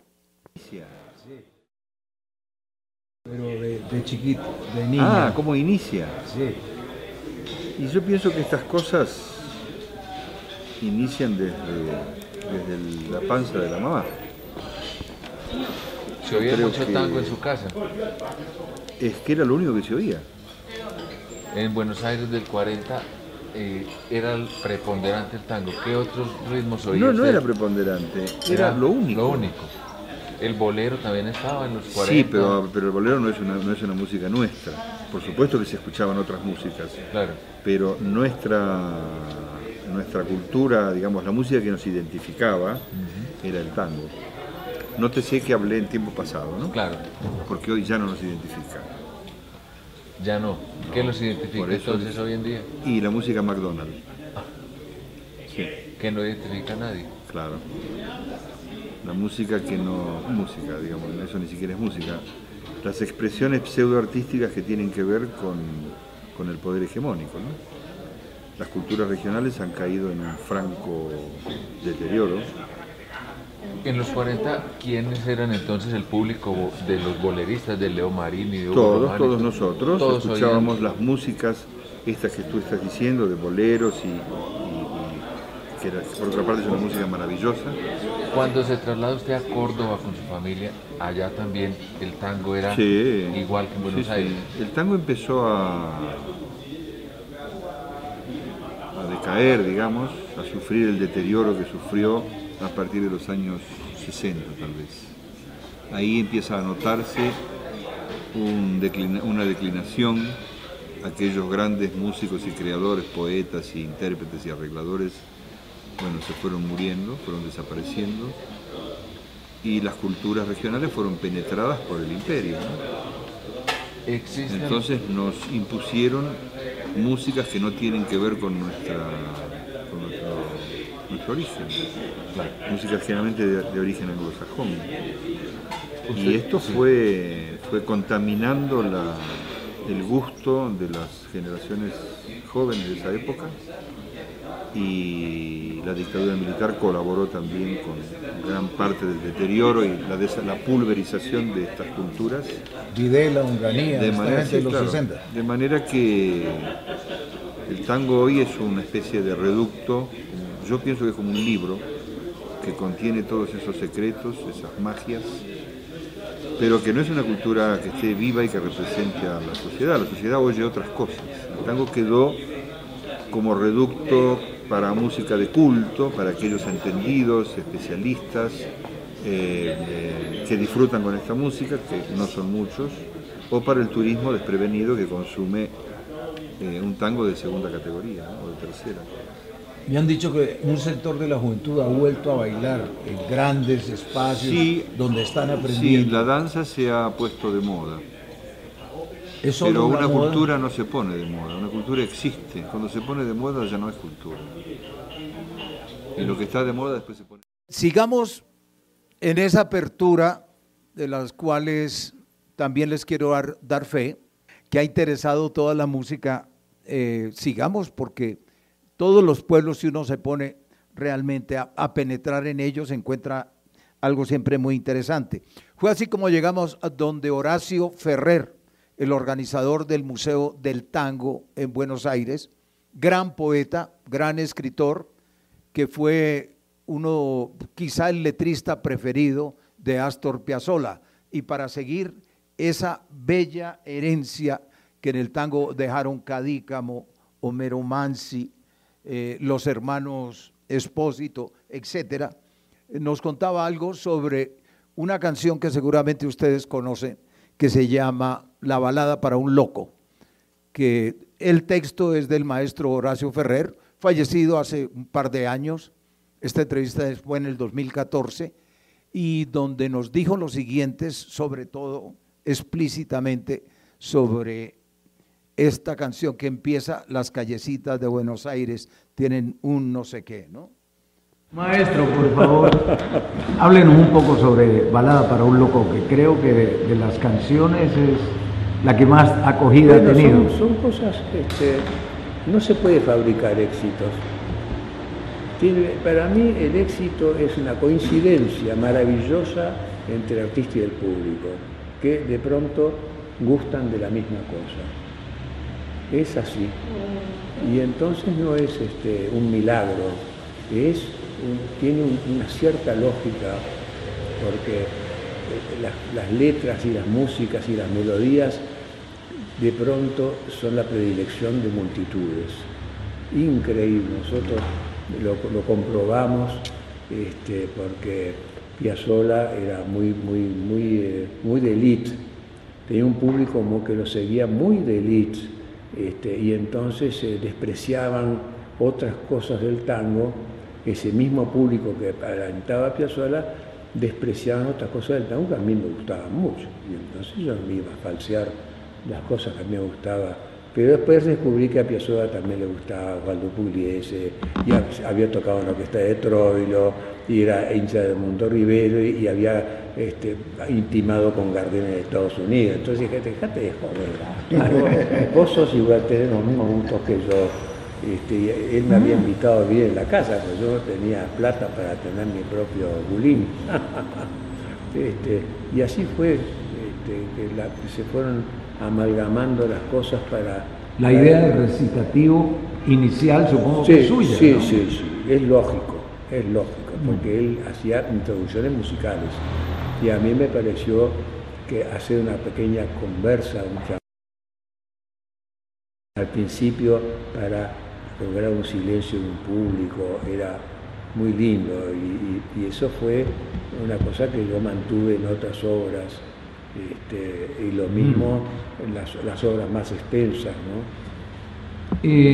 Hay una versión, a mí me gusta mucho, no obstante que Roberto Goyeneche no estaba a plenitud. Por favor, qué maravilla. Pero Por la, favor. la versión que se hizo en el Teatro Regina, creo que fue en Sí, 1982, sí, sí, sí. Un, un vinilo gris que yo Mm. tengo.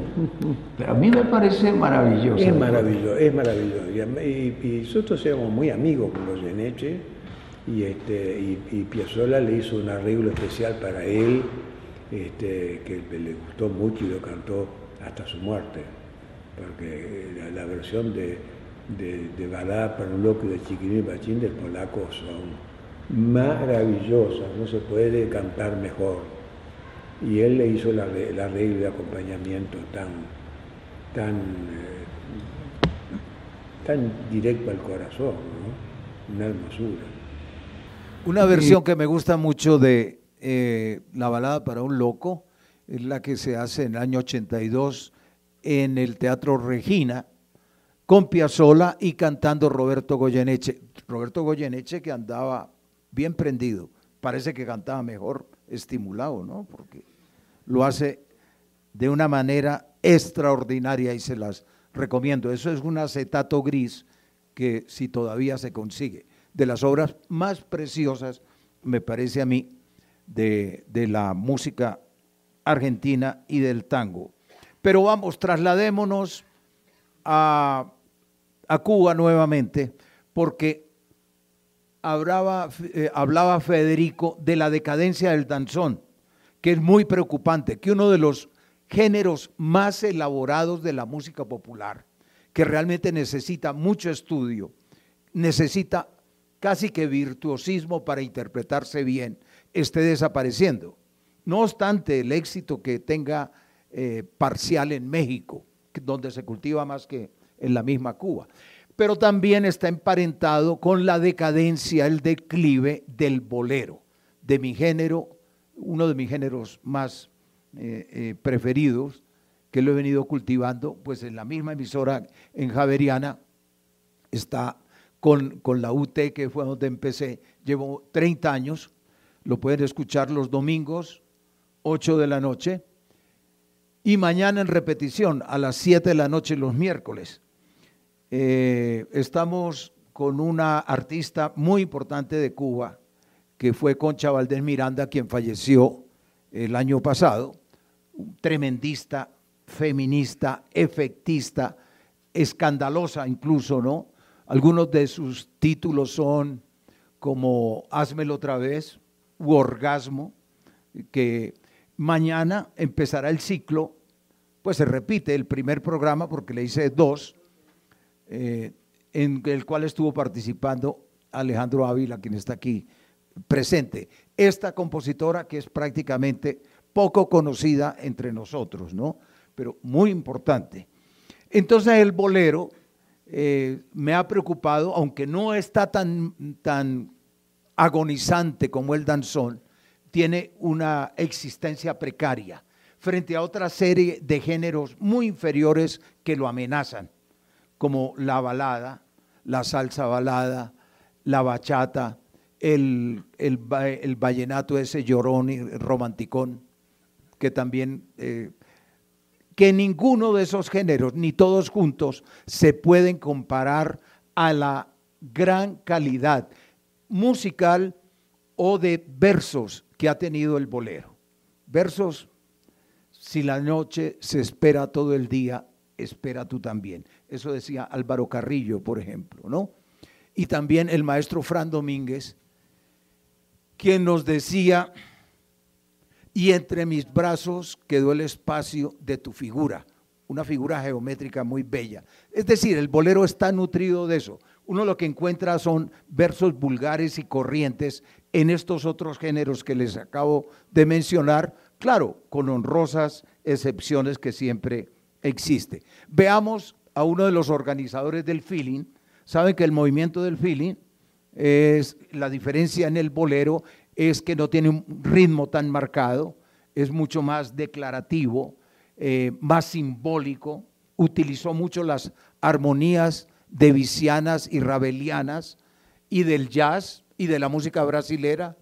En fin, tiene una serie de novedades. Cuando el bolero se había vuelto muy rimbombante y tocado por grandes orquestas, ellos, José Antonio Méndez, Jorge Mazón, con Elena Burke, con Omara, retornan como a lo más sencillo, que es la guitarra y la voz, y recuperan, dijéramos, eh, otra belleza, otro tipo de, de expresión del bolero, que es un estilo dentro del bolero que se llama el feeling, y sobre el cual habla el maestro Portillo, fallecido hace unos ya tres años. Pienso que toda esta armonía moderna que se maneja dentro de la música popular latinoamericana, todo lo que pueda haber de impresionismo en ella viene a través del jazz. Porque pienso que el jazz fue el primer heredero del impresionismo. Y en cuanto a la poesía, el feeling, ¿qué renovación hace? Bueno, mira, nosotros somos una generación que ya a partir de que nos nutrimos de medios informantes más diversos y más constantes que la generación que nos precedió, nosotros somos una generación que saludamos el advenimiento de la radiodifusión y del disco y del cine parlante. O sea, ya nosotros, al tener una cultura más universal, a partir de los medios informantes que encontramos en nuestra adolescencia, en nuestra primera juventud, ya no somos gente tan subordinadas a las cosas que están subordinadas a los trovadores anteriores. Entonces vemos donde hay un manejo de la palabra como cosa bonita, pero no la palabra dentro del manejo del planteamiento de un nudo dramático. Ya esto tiene que ver más con el cine, ¿ves? Más que con la poesía a que se remitían los, los trovadores viejos. Por eso es que la letra nuestra es más coloquial y la letra nuestra plantea una situación concreta de la pareja. Y tiene otro lenguaje, otro aliento poético distinto a la tendencia lí- lírica que todavía se encuentra, por ejemplo, en la música de Lecuona y de los compositores de esa línea, de esa tendencia. Nosotros, vaya, en fin, somos más modernos, sin que esto fuera una posición de impugnación a lo que existía. Sencillamente que nosotros estábamos motivados por más señales que la generación anterior y trabajamos con una caja de herramientas más grande. El maestro Portillo de la Luz, su más famoso bolero, Contigo a la Distancia, ¿no? Eh, realidad y fantasía, delirio, en fin, muy prolífico, uno de los compositores más importantes, logramos en La Habana en el año 1996 entrevistarle y en varias oportunidades. Veamos una artista colombiana eh, que no es suficientemente apreciada, me parece, y reconocida, como es María Isabel Saavedra, que tiene grandes valores, intérprete, compositora, eh, escritora, además, de- dueña de una gran personalidad. Y bueno, se mantiene viajando entre Miami y este país, eh, dando sus conciertos y demás. Se fue allá tratando de surgir a un nivel continental, porque lo tiene. Fue invitada por Armando Manzanero a una grabación que eh, parece que se frustró, pero bueno, quedó en ese camino y está componiendo para algunos salseros y para alguna gente del medio. Eh, aquí la tienen con Alberto Monasterio, que es uno de los integrantes de los cuatro de Belén cubanos, quien, acompaña muy bien este estilo del feeling. Pero aquí más se habló que otra cosa. a ver el mundo, a ver el mundo como tú me lo imaginas. Y si me quieres ver feliz y no te animas, cierra los ojos al aroma de una mientras mi alma te cuenta cosas, cosas que nunca te dijeron hasta ahora. Si eres consciente de la gente que te adora, de ser la única razón de esta canción. Y si resulta que no resulta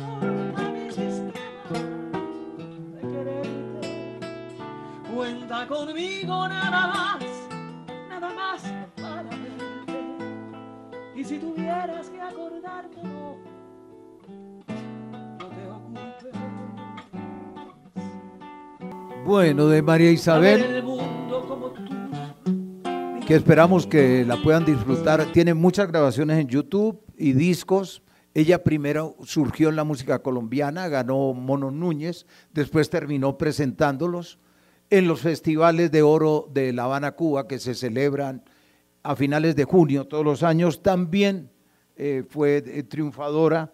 Realmente es una figura que a mí me parece un poco frustrada en su propio país, que solamente los, cono- los conocemos eh, un círculo muy restringido y debiera tener más popularidad que el señor Maluma, por ejemplo. Sí, continuemos con otra gran artista que es de las reinas del feeling, como lo fue Elena Burke. Y hay dos que yo les quiero recomendar que no traigo aquí porque yo no las he entrevistado. He hablado con ellas y he buscado la oportunidad y no se ha dado. Pero se las quiero recomendar en dos canciones. A mí me sacan lágrimas. Espero que a ustedes también les conmueva. Y son Ivette Cepeda de Cuba en una canción que se llama Si yo hubiera sabido. Y hay otra que es Gema Corredera. Gema Corredera tuvo un dúo en otro tiempo con Pavel, Pavel Urquiza, pero ahora está independiente. Y Gema Corredera tiene una belleza de canción que se llama así, Belleza, composición de December Bueno. Y otras que pueden oír, pueden seguirlas disfrutando durante mucho tiempo. Esas las tengo en el tintero para seguir. Entonces, acrecentando estas entrevistas que espero que ustedes disfruten aquí en la biblioteca. Omar Portuondo es la que les presentamos enseguida en una entrevista en la ciudad de Medellín. No hace tanto. Entrevista con doña Omara Portuondo en el Hotel Sheraton de Medellín, Medellín Metropolitano, que estamos en Envigado. Omara, eh, ¿cómo conserva esa voz tan admirable? ¿Qué cuidados especiales tiene usted? Bueno, la naturaleza es gloriosa conmigo. Esa voz me la la naturaleza. Tiene que ver los genes de mi padre. mi madre. No, lo que hago es tratar de, de- dormir, no alcohol, no fiestas. No me gustan. Fumar. No fumar. Aquí tú fumas. ¿Sí? Pues bueno, no. Pero porque no me gusta, simplemente me gustaba mucho el deporte también, mi padre es un gran deportista. Pelotero. Sí, ahora de sí, eso me dijo. Y bueno, no me gustaba nada esas cosas. Bueno, yo pienso que qué bueno que haya fiestas, pero no me. Eso es lo que hago. Con el amor se hace. Cuando tú amas lo que tú haces, te sientes comprometida con ellos, pero no un compromiso de, un compromiso de corazón. Eso. Bueno, ella ha sido una mujer realmente muy ordenada, muy juiciosa, pero la quieren matar antes de tiempo porque le acaban sus los parásitos que están alrededor, como con Compay Segundo, cuando se desata una fama mundial, quiere meterla a encabezar un restaurante en La Habana. Bueno, ni yo siquiera le, le quise decir, porque ya no es tiempo, eso tuvo que hacerlo antes, como a Yenisei Valdés, la que se retiró de los Bambán, era que fundara una escuela de canto, sobre todo para mujeres. Pero ellas no tienen por qué meterse a unas empresas ajenas a lo suyo, ¿no? Eso me parece que es el eterno problema cuando se monta una gran maquinaria que empieza como una bola de nieve, ¿no?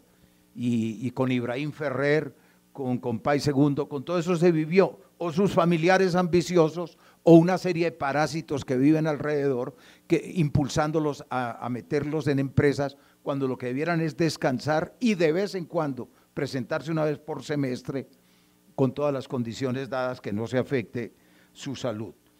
Vamos a, a escuchar una niña muy tierna, muy talentosa, buena compositora, hermana de René, el de calle 13, que es Ile Cabra, a quien eh, entrevisté en Madrid, España, cuando estuve por allá en unas conferencias hace dos años.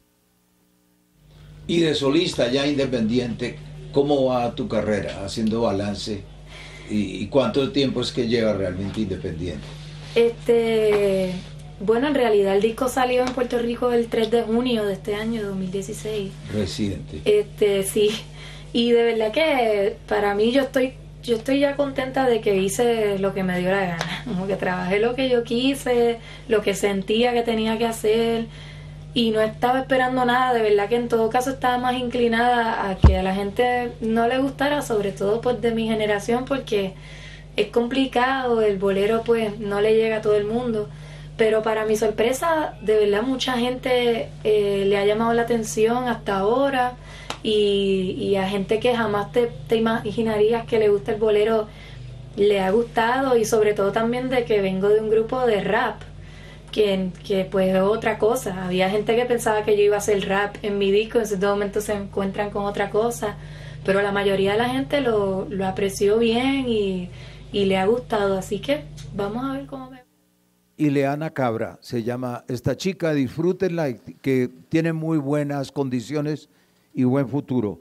Y veamos un descubrimiento de una señora con mucho historial en el flamenco en España, como es Carmen Linares, eh, la cual, por fortuna, en, en el Teatro Mayor con Ramiro Osorio nos abrieron puertas para a ella y a muchos 25 de artistas poderlas entrevistar.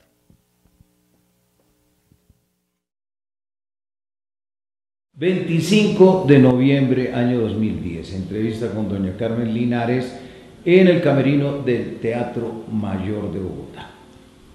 ¿De familia de músicos? ¿Artistas? Eh, mi, mi padre era un, un gran aficionado al flamenco y tocaba la guitarra, pero no era profesional. De- pero de todas formas, mi afición viene a través de él, porque él tocaba la guitarra en casa y, y bueno, yo desde chiquitita canto. ¿Su nombre? De, El nombre de mi padre, Antonio Pacheco. Eh, ¿Qué artistas importantes ha dado en este arte Jaén, su tierra? Pues eh, Jaén es tierra de cantaores, de toreros también. Y bueno, pues eh, había un, eh, la niña de Linares, una cantadora muy antigua. Andrés Segovia ha sido un gran concertista de guitarra. y luego, bueno, pues hay unas tarantas muy importantes que son las tarantas de- del Cabrerillo de Linares, esa tradición. Y luego artistas pues que no son de flamenco, bueno, Rafael, que todo el mundo conoce, Palomo Linares, Curro Vázquez, torero, en fin, hay- es una tierra de arte, sí. José Fuentes, torero, sobre todo hay muchos toreros, sí. Y usted sigue con la estirpe, muy bien. Muy bien. Vamos a hacer un movimiento de cámara. Para. ¿Cómo se inicia usted en este arte?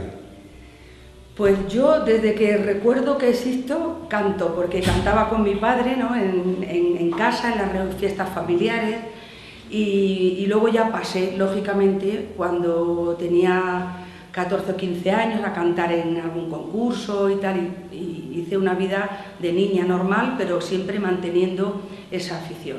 Y ya como profesional a los 17 años. ¿Quiénes influyeron o la orientaron directamente en este bello arte? Pues eh, yo en mi casa he tenido mucha, mucho apoyo, porque a, mi padre le encantaba que yo fuera artista y él siempre me ha aconsejado bien. Eh, pero yo luego eh, eh, tuve la suerte de irme a vivir a Madrid y allí era donde estaba todo, todos los artistas porque era donde había trabajo. Y yo he tenido la suerte de escucharlos mm, directamente, viéndolos en los tablaos y, y aprendiendo de ellos, ¿no? de maestros, bueno, pues eh, como Fosforito, él ha sido uno de mis maestros que yo he vivido. ¿no? Luego he escuchado, porque en el flamenco hay una gran discografía, y he escuchado mucho a La Niña de los Peines, a, a- a don Antonio Chacón, mm, a Manuel Torre, en fin, a, a muchos otros artistas. Señor Mairena. Antonio Mairena, le he conocido personalmente. O sea, mis maestros, digamos, que yo he visto en vida han sido Antonio Una entrevista muy luchada fue la que tuve con Reinaldo Armas. Muy, mucha persistencia, mucha paciencia se necesita a veces e ingeniarse diversas maneras ¿Cómo para se inicia usted poder conectar con este- algunos artistas Yo, como este, que recuerdo que el venezolano que es tan famoso en nuestro país como en el suyo propio, ¿no? Don Reinaldo Armas. En Bogotá, entrevista el 17 de agosto de 2017 con este caballero que nos dice nombres y apellidos originales. Reinaldo Armas en Guayma. Yo tengo una, una experiencia con un tema que se llama Quitar el Cardenalito, que, que no existía en el momento en que te reuní el repertorio. Tengo todos los temas, pero cuando voy al estudio que monto todo, que tengo todo, y, oye, me falta un tema como, no sé, como una punta de lanza, como un golpe, algo. Sentía que había, le faltaba algo al disco, a la producción, ¿no? Y entonces, ok, en el mismo estudio, mientras los muchachos eh, grababan la maqueta y empezaban a reparar, yo me iba para, una oficinita que tenía y empezaba a darle vuelta, darle vuelta. Y fui haciendo como un híbrido de, de- de aires musicales, de ritmo, de periquera, de kirpa, de merecure, de, de ta, ta, ta, pum. Y dije, oye, tengo este, vamos a ver qué tal. Aquí está el cardenalito, se convirtió en uno de los temas más emblemáticos que tengo.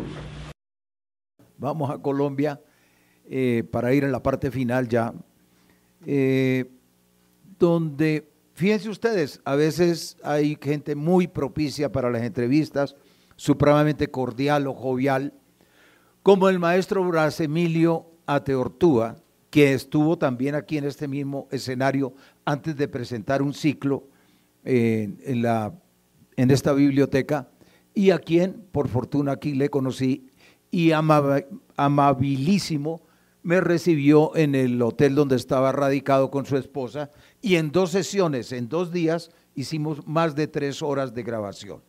Uno de los sucesos que me encontré con él es que es amante no solo de la música clásica, tiene una apertura insólita para ser un artista de ese género, de la música clásica.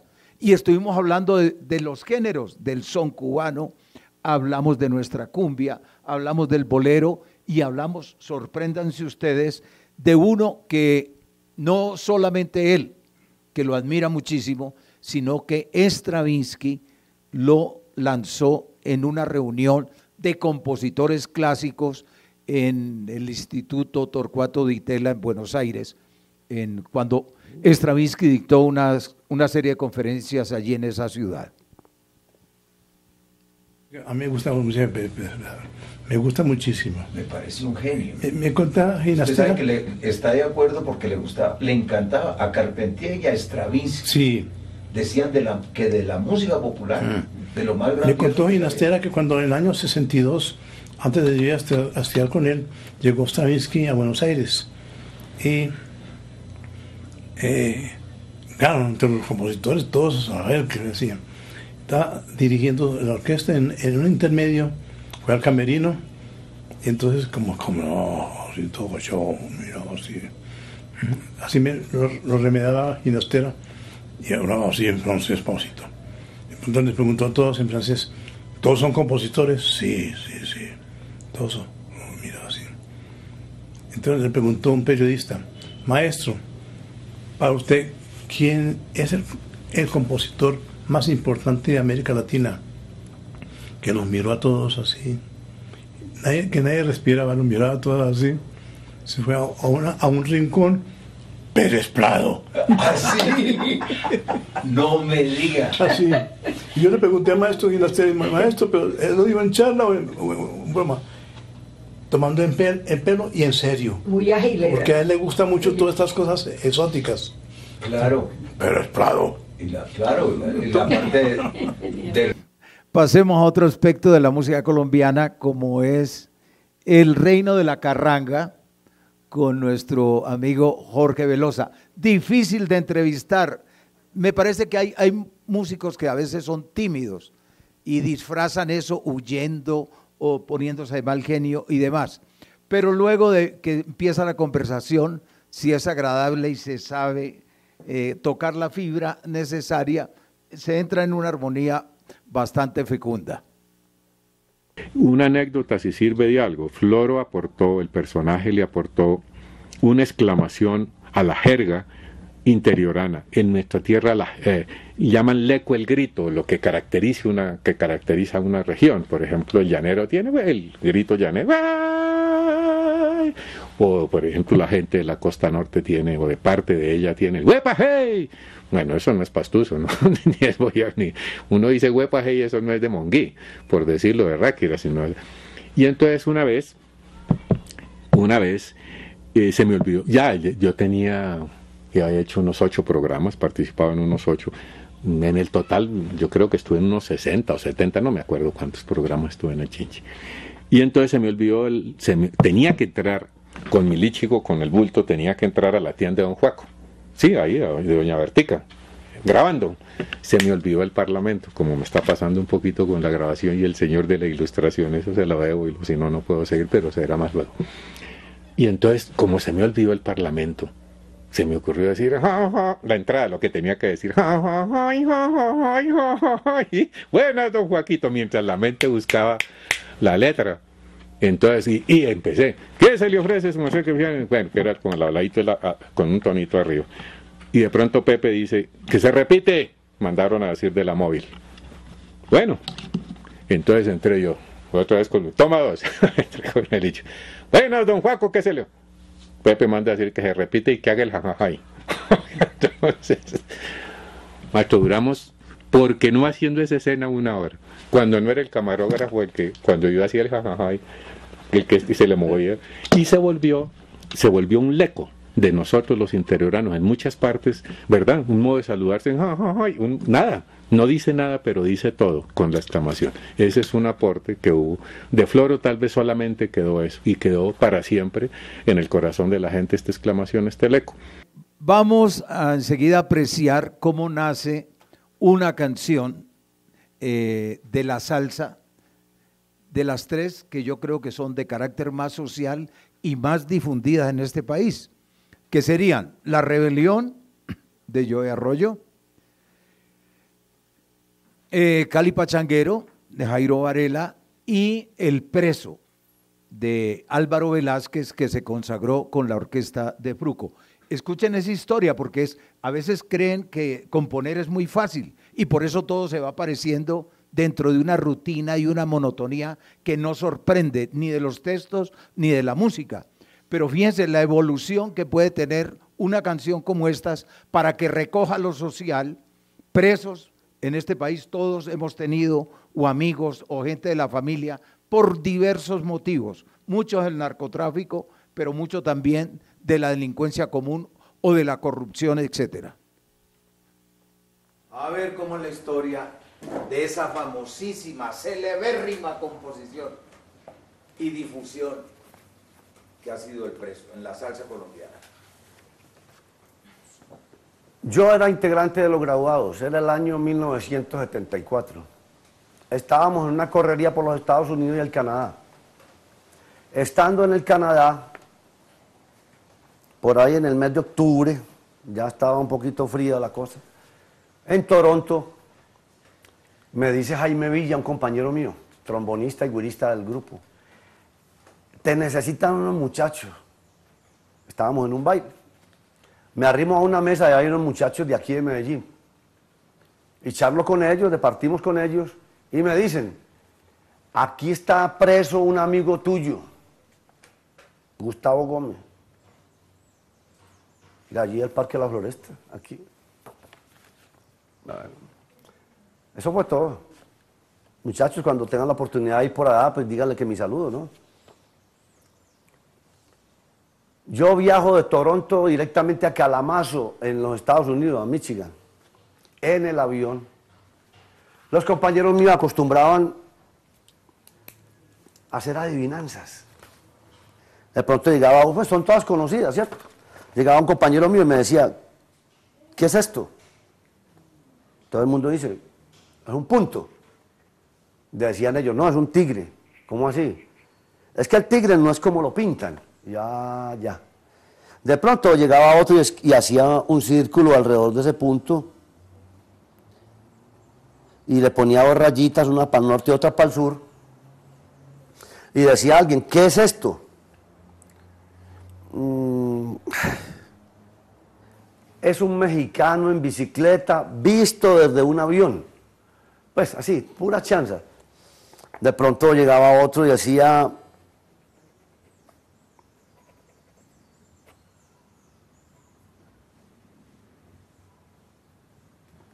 ¿qué es esto? Eso es un perro volteando una esquina. De pronto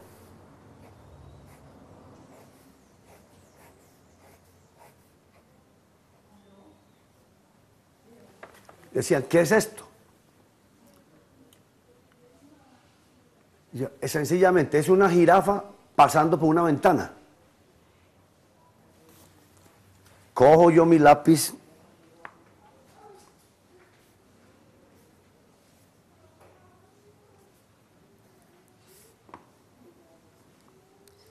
y les pregunto, ¿qué es esto? Me dicen, es un cuadrado. Yo, sí y no. Falsos positivos, sí y no. Vuelvo.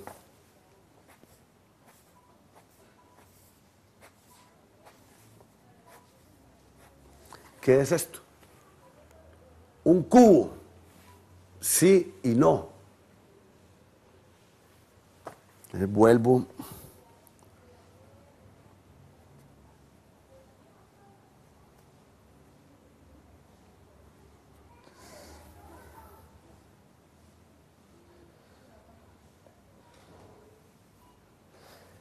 ¿Qué es esto? Me dice, es una persona, un muñeco en un rincón del cubo. Yo, tan cerquita. ¿Qué quiero decir con todo esto? Cuando yo hice el primer cuadro, ahí arranca el preso. En el mundo en que yo vivo, siempre hay cuatro esquinas. Pero entre esquina y esquina, siempre habrá lo mismo. La gente me pregunta, entre esquina y esquina, yo vivo aquí en este barrio, de esta esquina hay otra cuadra, otra esquina. Será la cuadra, pues, el barrio donde yo vivo. Cuando yo digo, para mí no existe el cielo, ni luna, ni estrellas. Entonces dice la persona, ah, ya no es el barrio. Para mí no alumbra el sol. Para mí todo es tinieblas. Entonces se quedan en las mismas. Es una adivinanza. Siempre hay cuatro esquinas, pero entre esquina y esquina siempre habrá lo mismo. Para mí no existe el cielo, ni luna, ni estrellas. Entonces se, se quedan pensativos. Cuando yo dibujo una personita o un muñequito, en este caso el preso, el recostado en el rincón, esa es la segunda estrofa. Condenado para siempre en esta horrible celda, donde no llega el cariño ni la voz de nadie. Aquí me paso los días, las noches enteras. Solo vivo del recuerdo eterno de mi madre. Aquí está el preso en la segunda estrofa. La primera es una adivinanza. Lo demás lo hizo Luis Carlos Montoya. Solo con mi pena, eso no lo escribí yo. Solo en mi condena. Eso son cosas de los arreglistas. Compañeros de prisión, gente de todas las clases, que no tienen corazón, que no saben lo que hacen. Luis Carlos Montoya, el arreglista, él hizo eso. Yo hice dos estrofas. Es más, yo no lo titulé el preso. Cuando yo llego a Codiscos, porque yo estaba con los graduados que éramos artistas exclusivos de Codiscos, eh, eh, Gildardo Montoya era el director artístico, muchacho de música paisa, el que hizo grandes éxitos aquí, de los graduados, de todas cosas. Éramos muy amigos. Cuando yo le digo a él, tengo esto, yo venía era para Codiscos. Y Gildardo Montoya tuvo la sinceridad y me dijo, aquí no hay orquesta para eso. Aquí no está ahí no la bandita. Váyase para el otro lado. Medellín lo, lo parte el río Medellín. Al lado de allá es el poblado donde estaba Codiscos. Y para el lado del aeropuerto de La Herrera está Fuentes. Entonces cuando me dice Gildardo Montoya, váyase para el otro lado y dígale a Javier García que ahí lo mando yo. Muéstrele eso. Eso no le llama, yo no tenía título, y me dijo, eso se llama el preso. Digo yo, Gildardo, pero el preso existe, el Daniel Santiago, eso es lo mismo, eso es genérico. Por todo Medellín, usted encuentra en cualquier barrio, granero amistad, o el centavo menos, o en los buses usted encuentra el papá de todos, en cualquier flota de buses hay el papá de todos. O sea que el preso, el preso, acabó. Voy yo a Disco Fuentes, al primero que me encuentro a Pipe Pimienta. Se le había acabado de morir la mamá Pipe. Pipe, como yo grababa con ellos siempre, ve, traje un numerito de los Estados Unidos, pues como, pues yo sé que te puede gustar. Y me dijo, no, mira, manito, yo te digo la verdad, yo ya terminé, yo ya, ya grabé, yo me voy para Cali. Y se fue. Entonces subo yo, eran las diez y media de la mañana, al segundo piso, y encuentro a Hernán Colorado Vallejo, a Isaac Villanueva y a Mario Rincón. Mario grabador, Isaac que hacía todas sus producciones, todas esas cosas, trabajadores de Disco Fuentes. Y les digo yo, tengo esto. Entonces dijo Colorado, llamen a Fruco, que estaba en el estudio. Su- Fruco subió, ¿y qué pasó? Cosa simpática. Yo cuando hice el preso, como yo no escribo música, yo soy enamorado de muchos vallenatos viejos. Y uno de los vallenatos que me ha gustado a mí toda la vida se llama Río Crecido. Entonces yo le canté el Río Crecido, pero con la letra del preso, a Fruco.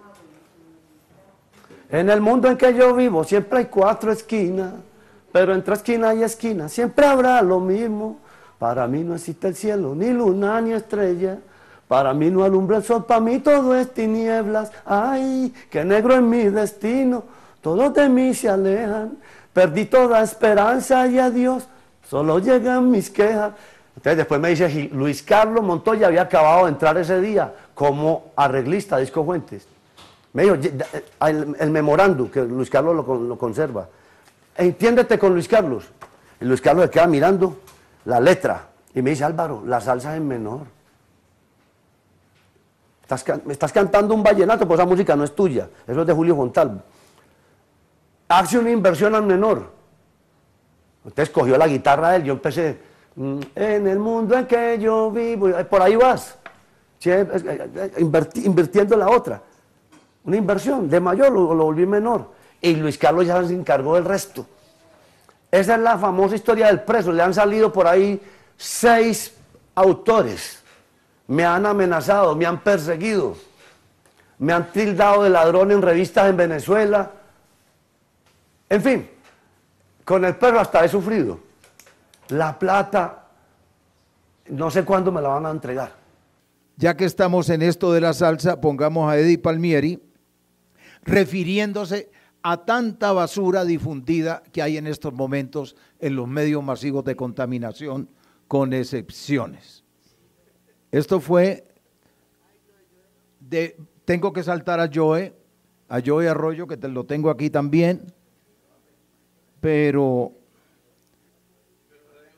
bueno, un poquito de Joe, que cuenta en sus comienzos que él eh, empezó en Cartagena cantando música sacra en los coros de esa ciudad. niñez, tu infancia en, en Cartagena, eh, tus recuerdos más tempranos de la música que había en el ambiente, ¿qué se te quedó grabado? Bueno, eh, la verdad es que tengo todavía todos esos cuadros los tengo aquí en mi mente. Eh, son, yo pienso que los primeros pasos que uno hace en cualquier eh, profesión, los primeros pasos que uno hace se le quedan indelebles en la mente y para mí eh, lo que es Cartagena, Barranquilla, los primeros pasos fueron muy buenos. Yo empecé en Cartagena. bueno, los primeros pasos, de verdad, verdad, yo cantaba en un coro, el coro Santo Domingo, del Colegio Santo Domingo, y hacíamos, lo, se llamaba la Coral Cartagena. Eh, yo recuerdo que el, El profesor de música del Colegio Santo Domingo, el profesor Montoya, mm, desde niño pues vio cualidades, vio mis cualidades como de cantante, de solista y se atrevió pues eh, hacerle esa propuesta a la Coral Cartagena, una coral muy reconocida, muy grande en el país. Ya esas corales no existen. Eh, eran corales de 60, 70 personas y todos eran lectores. Eh, lo hacían para... Cartagena siempre ha sido una ciudad como muy católica, donde hay muchos los, los obispos y arzobispos. ¿Y San Pedro Claver? Es perfecto, entonces allá mucha música sacra. Y pues yo tuve esa oportunidad de cantar esa música y era, gran, era un solista, era un niño.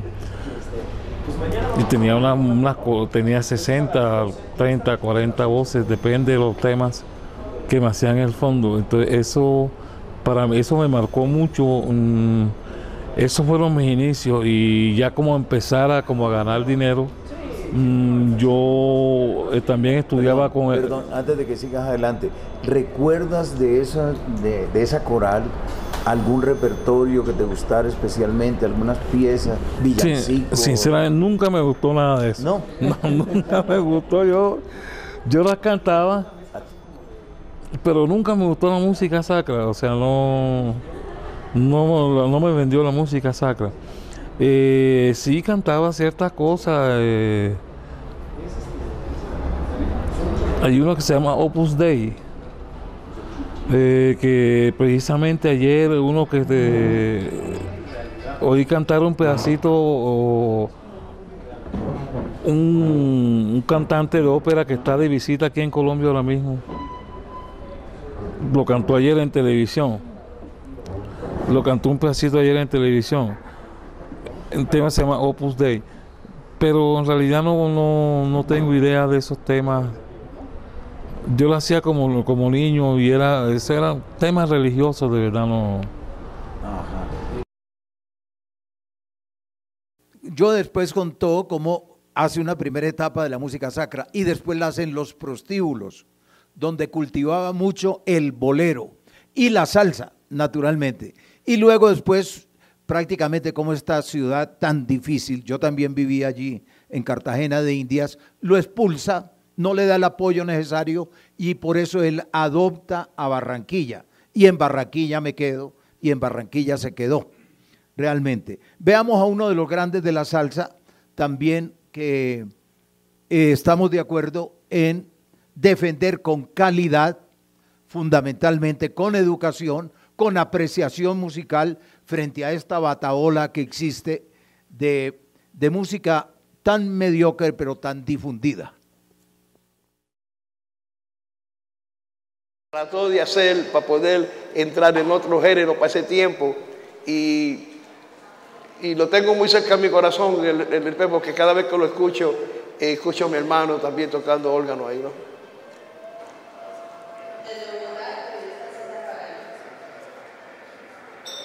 Maestro, ah, César. Eh, quisiera preguntarle, frente a la invasión que tenemos de lo anglosajón y sobre todo de modas malas como el reggaetón idiotón, eh, ¿qué, qué podemos, ¿Cómo podemos enfrentar con unos consejos suyos, sobre todo para los artistas jóvenes que se están desarrollando en nuestro medio para preservar la identidad?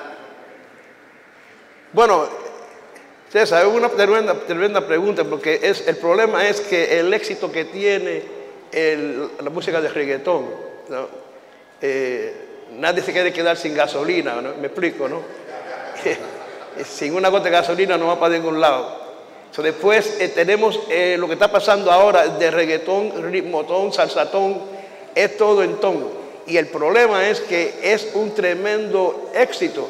Hay baile que viene con el mensaje, los estudiantes, o, mejor dicho, la juventud está apoyando esa música. Los directores ahora de, diferentes orquestas están apoyando los raperos de esa música también. Es una combinación que al fin es el dólar otra vez, cómo vende un disco. Y están buscando para la cuestión de disco. Desafortunadamente no es ningún adelanto musical. Es, es, es, es, ahí que viene el problema. Y el otro, segundo problema, para contestarte la pregunta, es que la, juven, juven, la juventud, los músicos jóvenes que están eh, eh, saliendo, buscando su manera de entrar al mundo del Latin Jazz, estudiando su música, están viendo un ejemplo que es, es muy difícil para, para ellos no entrar y tratar de grabar en el mismo género de lo que está pasando ahora, porque eso es lo que está pasando, no solamente en los Estados Unidos, pero en Puerto Rico, cogido el, el, esos, eh, el reggaetón por todos lados. A, a, bueno, acá mismo en Colombia estaba escuchando el radio, también lo están tocando, por todos lados lo están tocando porque tiene tremendo éxito y tiene el apoyo de las compañías mayores.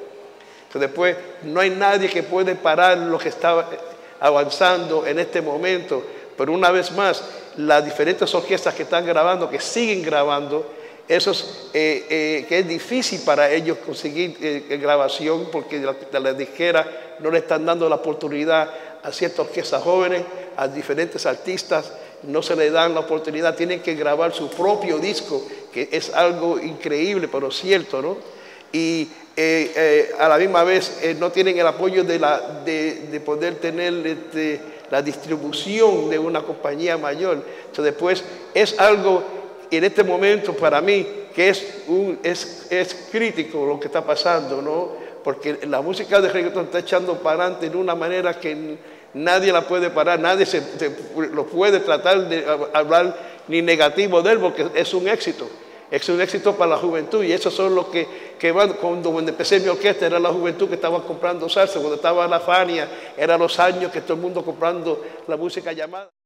Traíamos también a Juan Diego Valencia, que es el director de Puerto Candelaria y, y de la banda La República, uno de los, que, de los talentos jóvenes que más ha hecho en este país, incluso en la música clásica, donde ya ha ganado premio importantísimo. Hay una serie de, orquestas que me he preocupado por entrevistar de la gente joven, como Calibre en, en Cali, Clandestina, que la tenemos en turno, y naturalmente las principales de Bogotá, como la 33, como la Conmoción, como la Real Charanga de Daniel Díaz, que ha hecho un trabajo encomiable.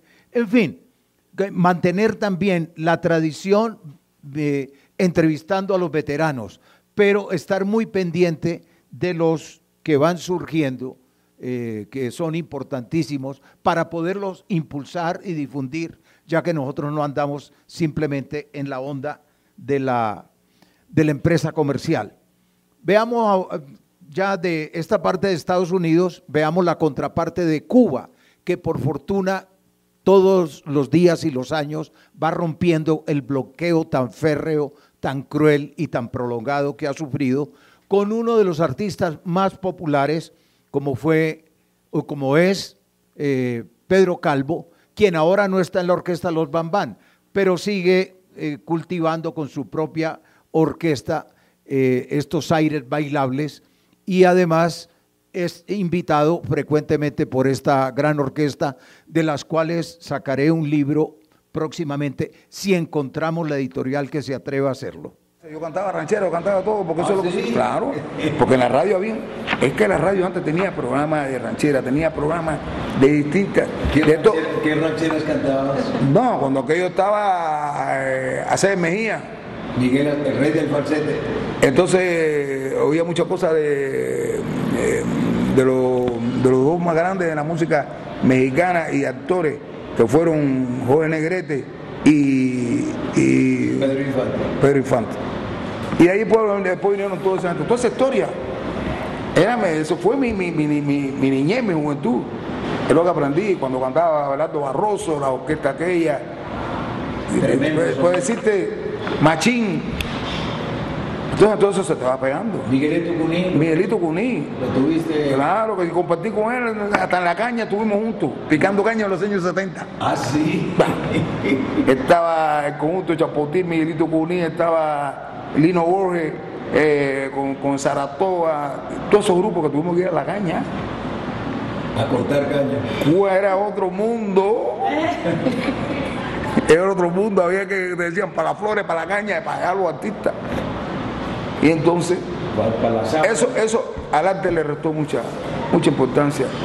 Y tu- tuvimos como una cosa patriótica que íbamos, porque lo hacíamos desinteresadamente, pero culturalmente se perdió mucho, se perdió mucho. Se mantiene activo con 77 años y tiene 20 hijos. Alguno de ellos saldrá músico. Vamos con el penúltimo que ha de ser el que ha dirigido una gran institución salsera, como ha sido el maestro Rafael Itier, y quien ya cumplió 91 años. Esto fue hace dos en, la, en las ferias de Cali, que se las sigo recomendando. perdura, todavía se oye Héctor Lavoe. Y hay clubes de, de devotos de Héctor Lavoe en Colombia, de muchachos que ni lo conocían. Seguro, ¿Por seguro. qué Seguro, exactamente lo mismo que pasa con Gardel. Y, Gardel vende más discos ahora que antes. Y hace 50 años que murió. Óyeme, gente no pueden imitar. Esa gente nacen y no se pueden imitar. ¿Cómo está su salud a propósito? Bueno, yo estoy lo más con esa Viagra de ahora, muchachos, olvídate del mundo. ¿Cuántos añitos? Y yo voy para 90. ¡Caramba! Ya, ya, pero ¿qué te ¿Y pasa a ti? el secreto de la conservación? Arroz con habichuela, chico. Y el buen humor siempre. Seguro, chicos. Yo, la, vida, la vida es para gozarla, no es para... si la vida eso, eso le queda a uno un y finalizamos con un artista colombiano que he visto, eh, me, han- me han dado su testimonio, eh, artistas de la música clásica que manejan la guitarra, que realmente bobea y sus vallenatos, y también Noel Petro, el burro mocho, que manejan diestramente su instrumento, que le sacan unos sonidos increíbles sin tener estudios de academia. Y además, ya para terminar, pues con, con el eterno humor que siempre ha manejado eh, Noel Petro, el llamado burro mocho. Eh, Este, y ya como despedida puedo de- eh, saludar a mi mamá allá en Sapo Muerto. Salúdala, ¿cómo es que acostumbra? Mamá, me está viendo. Estoy triunfando. Mándeme para el pasaje. Chao. Ay. ah, ah. Penúltima pregunta, ¿tus boleros favoritos cuáles son? Es que son tantos. ¿Te acuerdas de los diamantes? Sí, bellísimo. Son tantas cosas bonitas. Otro, otro bien lindo. Mentira que te aleja. Lo de Gilberto quizá de, de niño porque me, me hace mucho recuerdo. Claro. Salud. Y gracias por la entrevista. Espero que le mandes a decir a mi mamá con tiempo allá a Sapo Muerto. Hazme un favor, me identifica- te identificas y me autorizas a mí, a César Pagano, para la divulgación de esta conversación que hemos tenido. Bueno, con todo el gusto. César Pagano, yo te autorizo para la divulgación de esta entrevista y espero que sea un éxito, que le guste a todo el mundo, que mi mamá se entere allá en Sapo Muerto, que todo salga bien, que le guste a la burra Mocha Claudia y a todo el mundo. Muchas gracias a ti, un abrazo. Buenas tardes. Bueno, a don César, muchas gracias por esta bella ilustración sobre el trabajo que viene realizando. Creo que no hay parangón de la labor que ha cumplido eh, con relación al tema. Pienso que si hubo algo antes que llamaba mi atención, por ejemplo, fue las voces literarias de la HJCK, que también se formalizaron y que uno consigue algunos discos en formato de CD y de LP. Y venía hablando con mi esposa la preocupación precisamente de que todo este material debe quedar en alguna parte donde el público interesado pueda hacer la consulta, porque esto no para acá. Yo pienso que es un trabajo para la posteridad. Nosotros estamos acá, pero hay gente que en el futuro va a estar interesado en lo que es la buena música y este, esta labor, repito, eh, es única y agradecemos que haya podido hacer el contacto con la universidad, con la Banco de la República, para que acá eh, se pueda ah, llegar a, a ese trabajo. Mi pregunta es, ¿cuál ha sido la entrevista anhelada que nunca se ha logrado? Porque debe haber alguna entrevista que dice, quiero conversar con este personaje, pero nunca, ¿y por qué? ¿Qué ha pasado ahí de pronto? Gracias. O algunas. Pues ya dije una de aquí, de, de este país, de Carlos Vive. Y de afuera he perseguido mucho a Jean Manuel Serrat, a quien admiro profundamente, pero no es fácil. No ha sido fácil y es, bueno, espero tener suerte y vida para lograr entrevistas como esa. También, eh, ¿ah? ah, claro, que se me han muerto antes, que tuvieron la descortesía. Por ejemplo, nos íbamos a, tuvieron la descortesía de morirse antes, eh, porque habíamos quedado con Marcelino Guerra, que fue eh, invitado a un festival en, en, el, en Bilbao, País Vasco, donde iba Cristóbal Díaz Ayala y fui yo también. Y entonces yo lo esperaba este semejante ídolo. Él es el, el de Pare Cochero, ¿no? Por ejemplo, el de Buscando la Melodía, el de tantas composiciones bellas, son muchísimas. Y se murió una semana antes y el señor ni siquiera pudo asistir a ese evento, ¿no? Eh, bueno, frustraciones así. Olga Guillot, que la llamo y me dice, me acaban de operar, de cataratas y como no puedo verlo, no le puedo hablar. Y Graciela Pérez, que vivía en New Jersey cuando estuve en Nueva York, la llamo y me dice, yo estoy muy vieja y muy fea, no quiero que nadie me entreviste. ¿Qué hace uno allí? Pues sí, no, entonces, pero términos generales he tenido mucha fortuna, mucha suerte de, entrevistar a, a grandísimos personajes que espero que las nuevas generaciones, ¿verdad?, los puedan eh, contemplar, oír o mirar aquí en esta biblioteca que es la que más ha adquirido, la que más tiene de, de esta colección, que yo, mientras tenga aliento, seguiré batallando por, por allegar más, mientras pueda viajar, y cuando no pueda viajar, que los que estén en forma vayan a mi casa para entrevistar. O que sigan mis hijos, que son cuatro, entonces, en esa labor.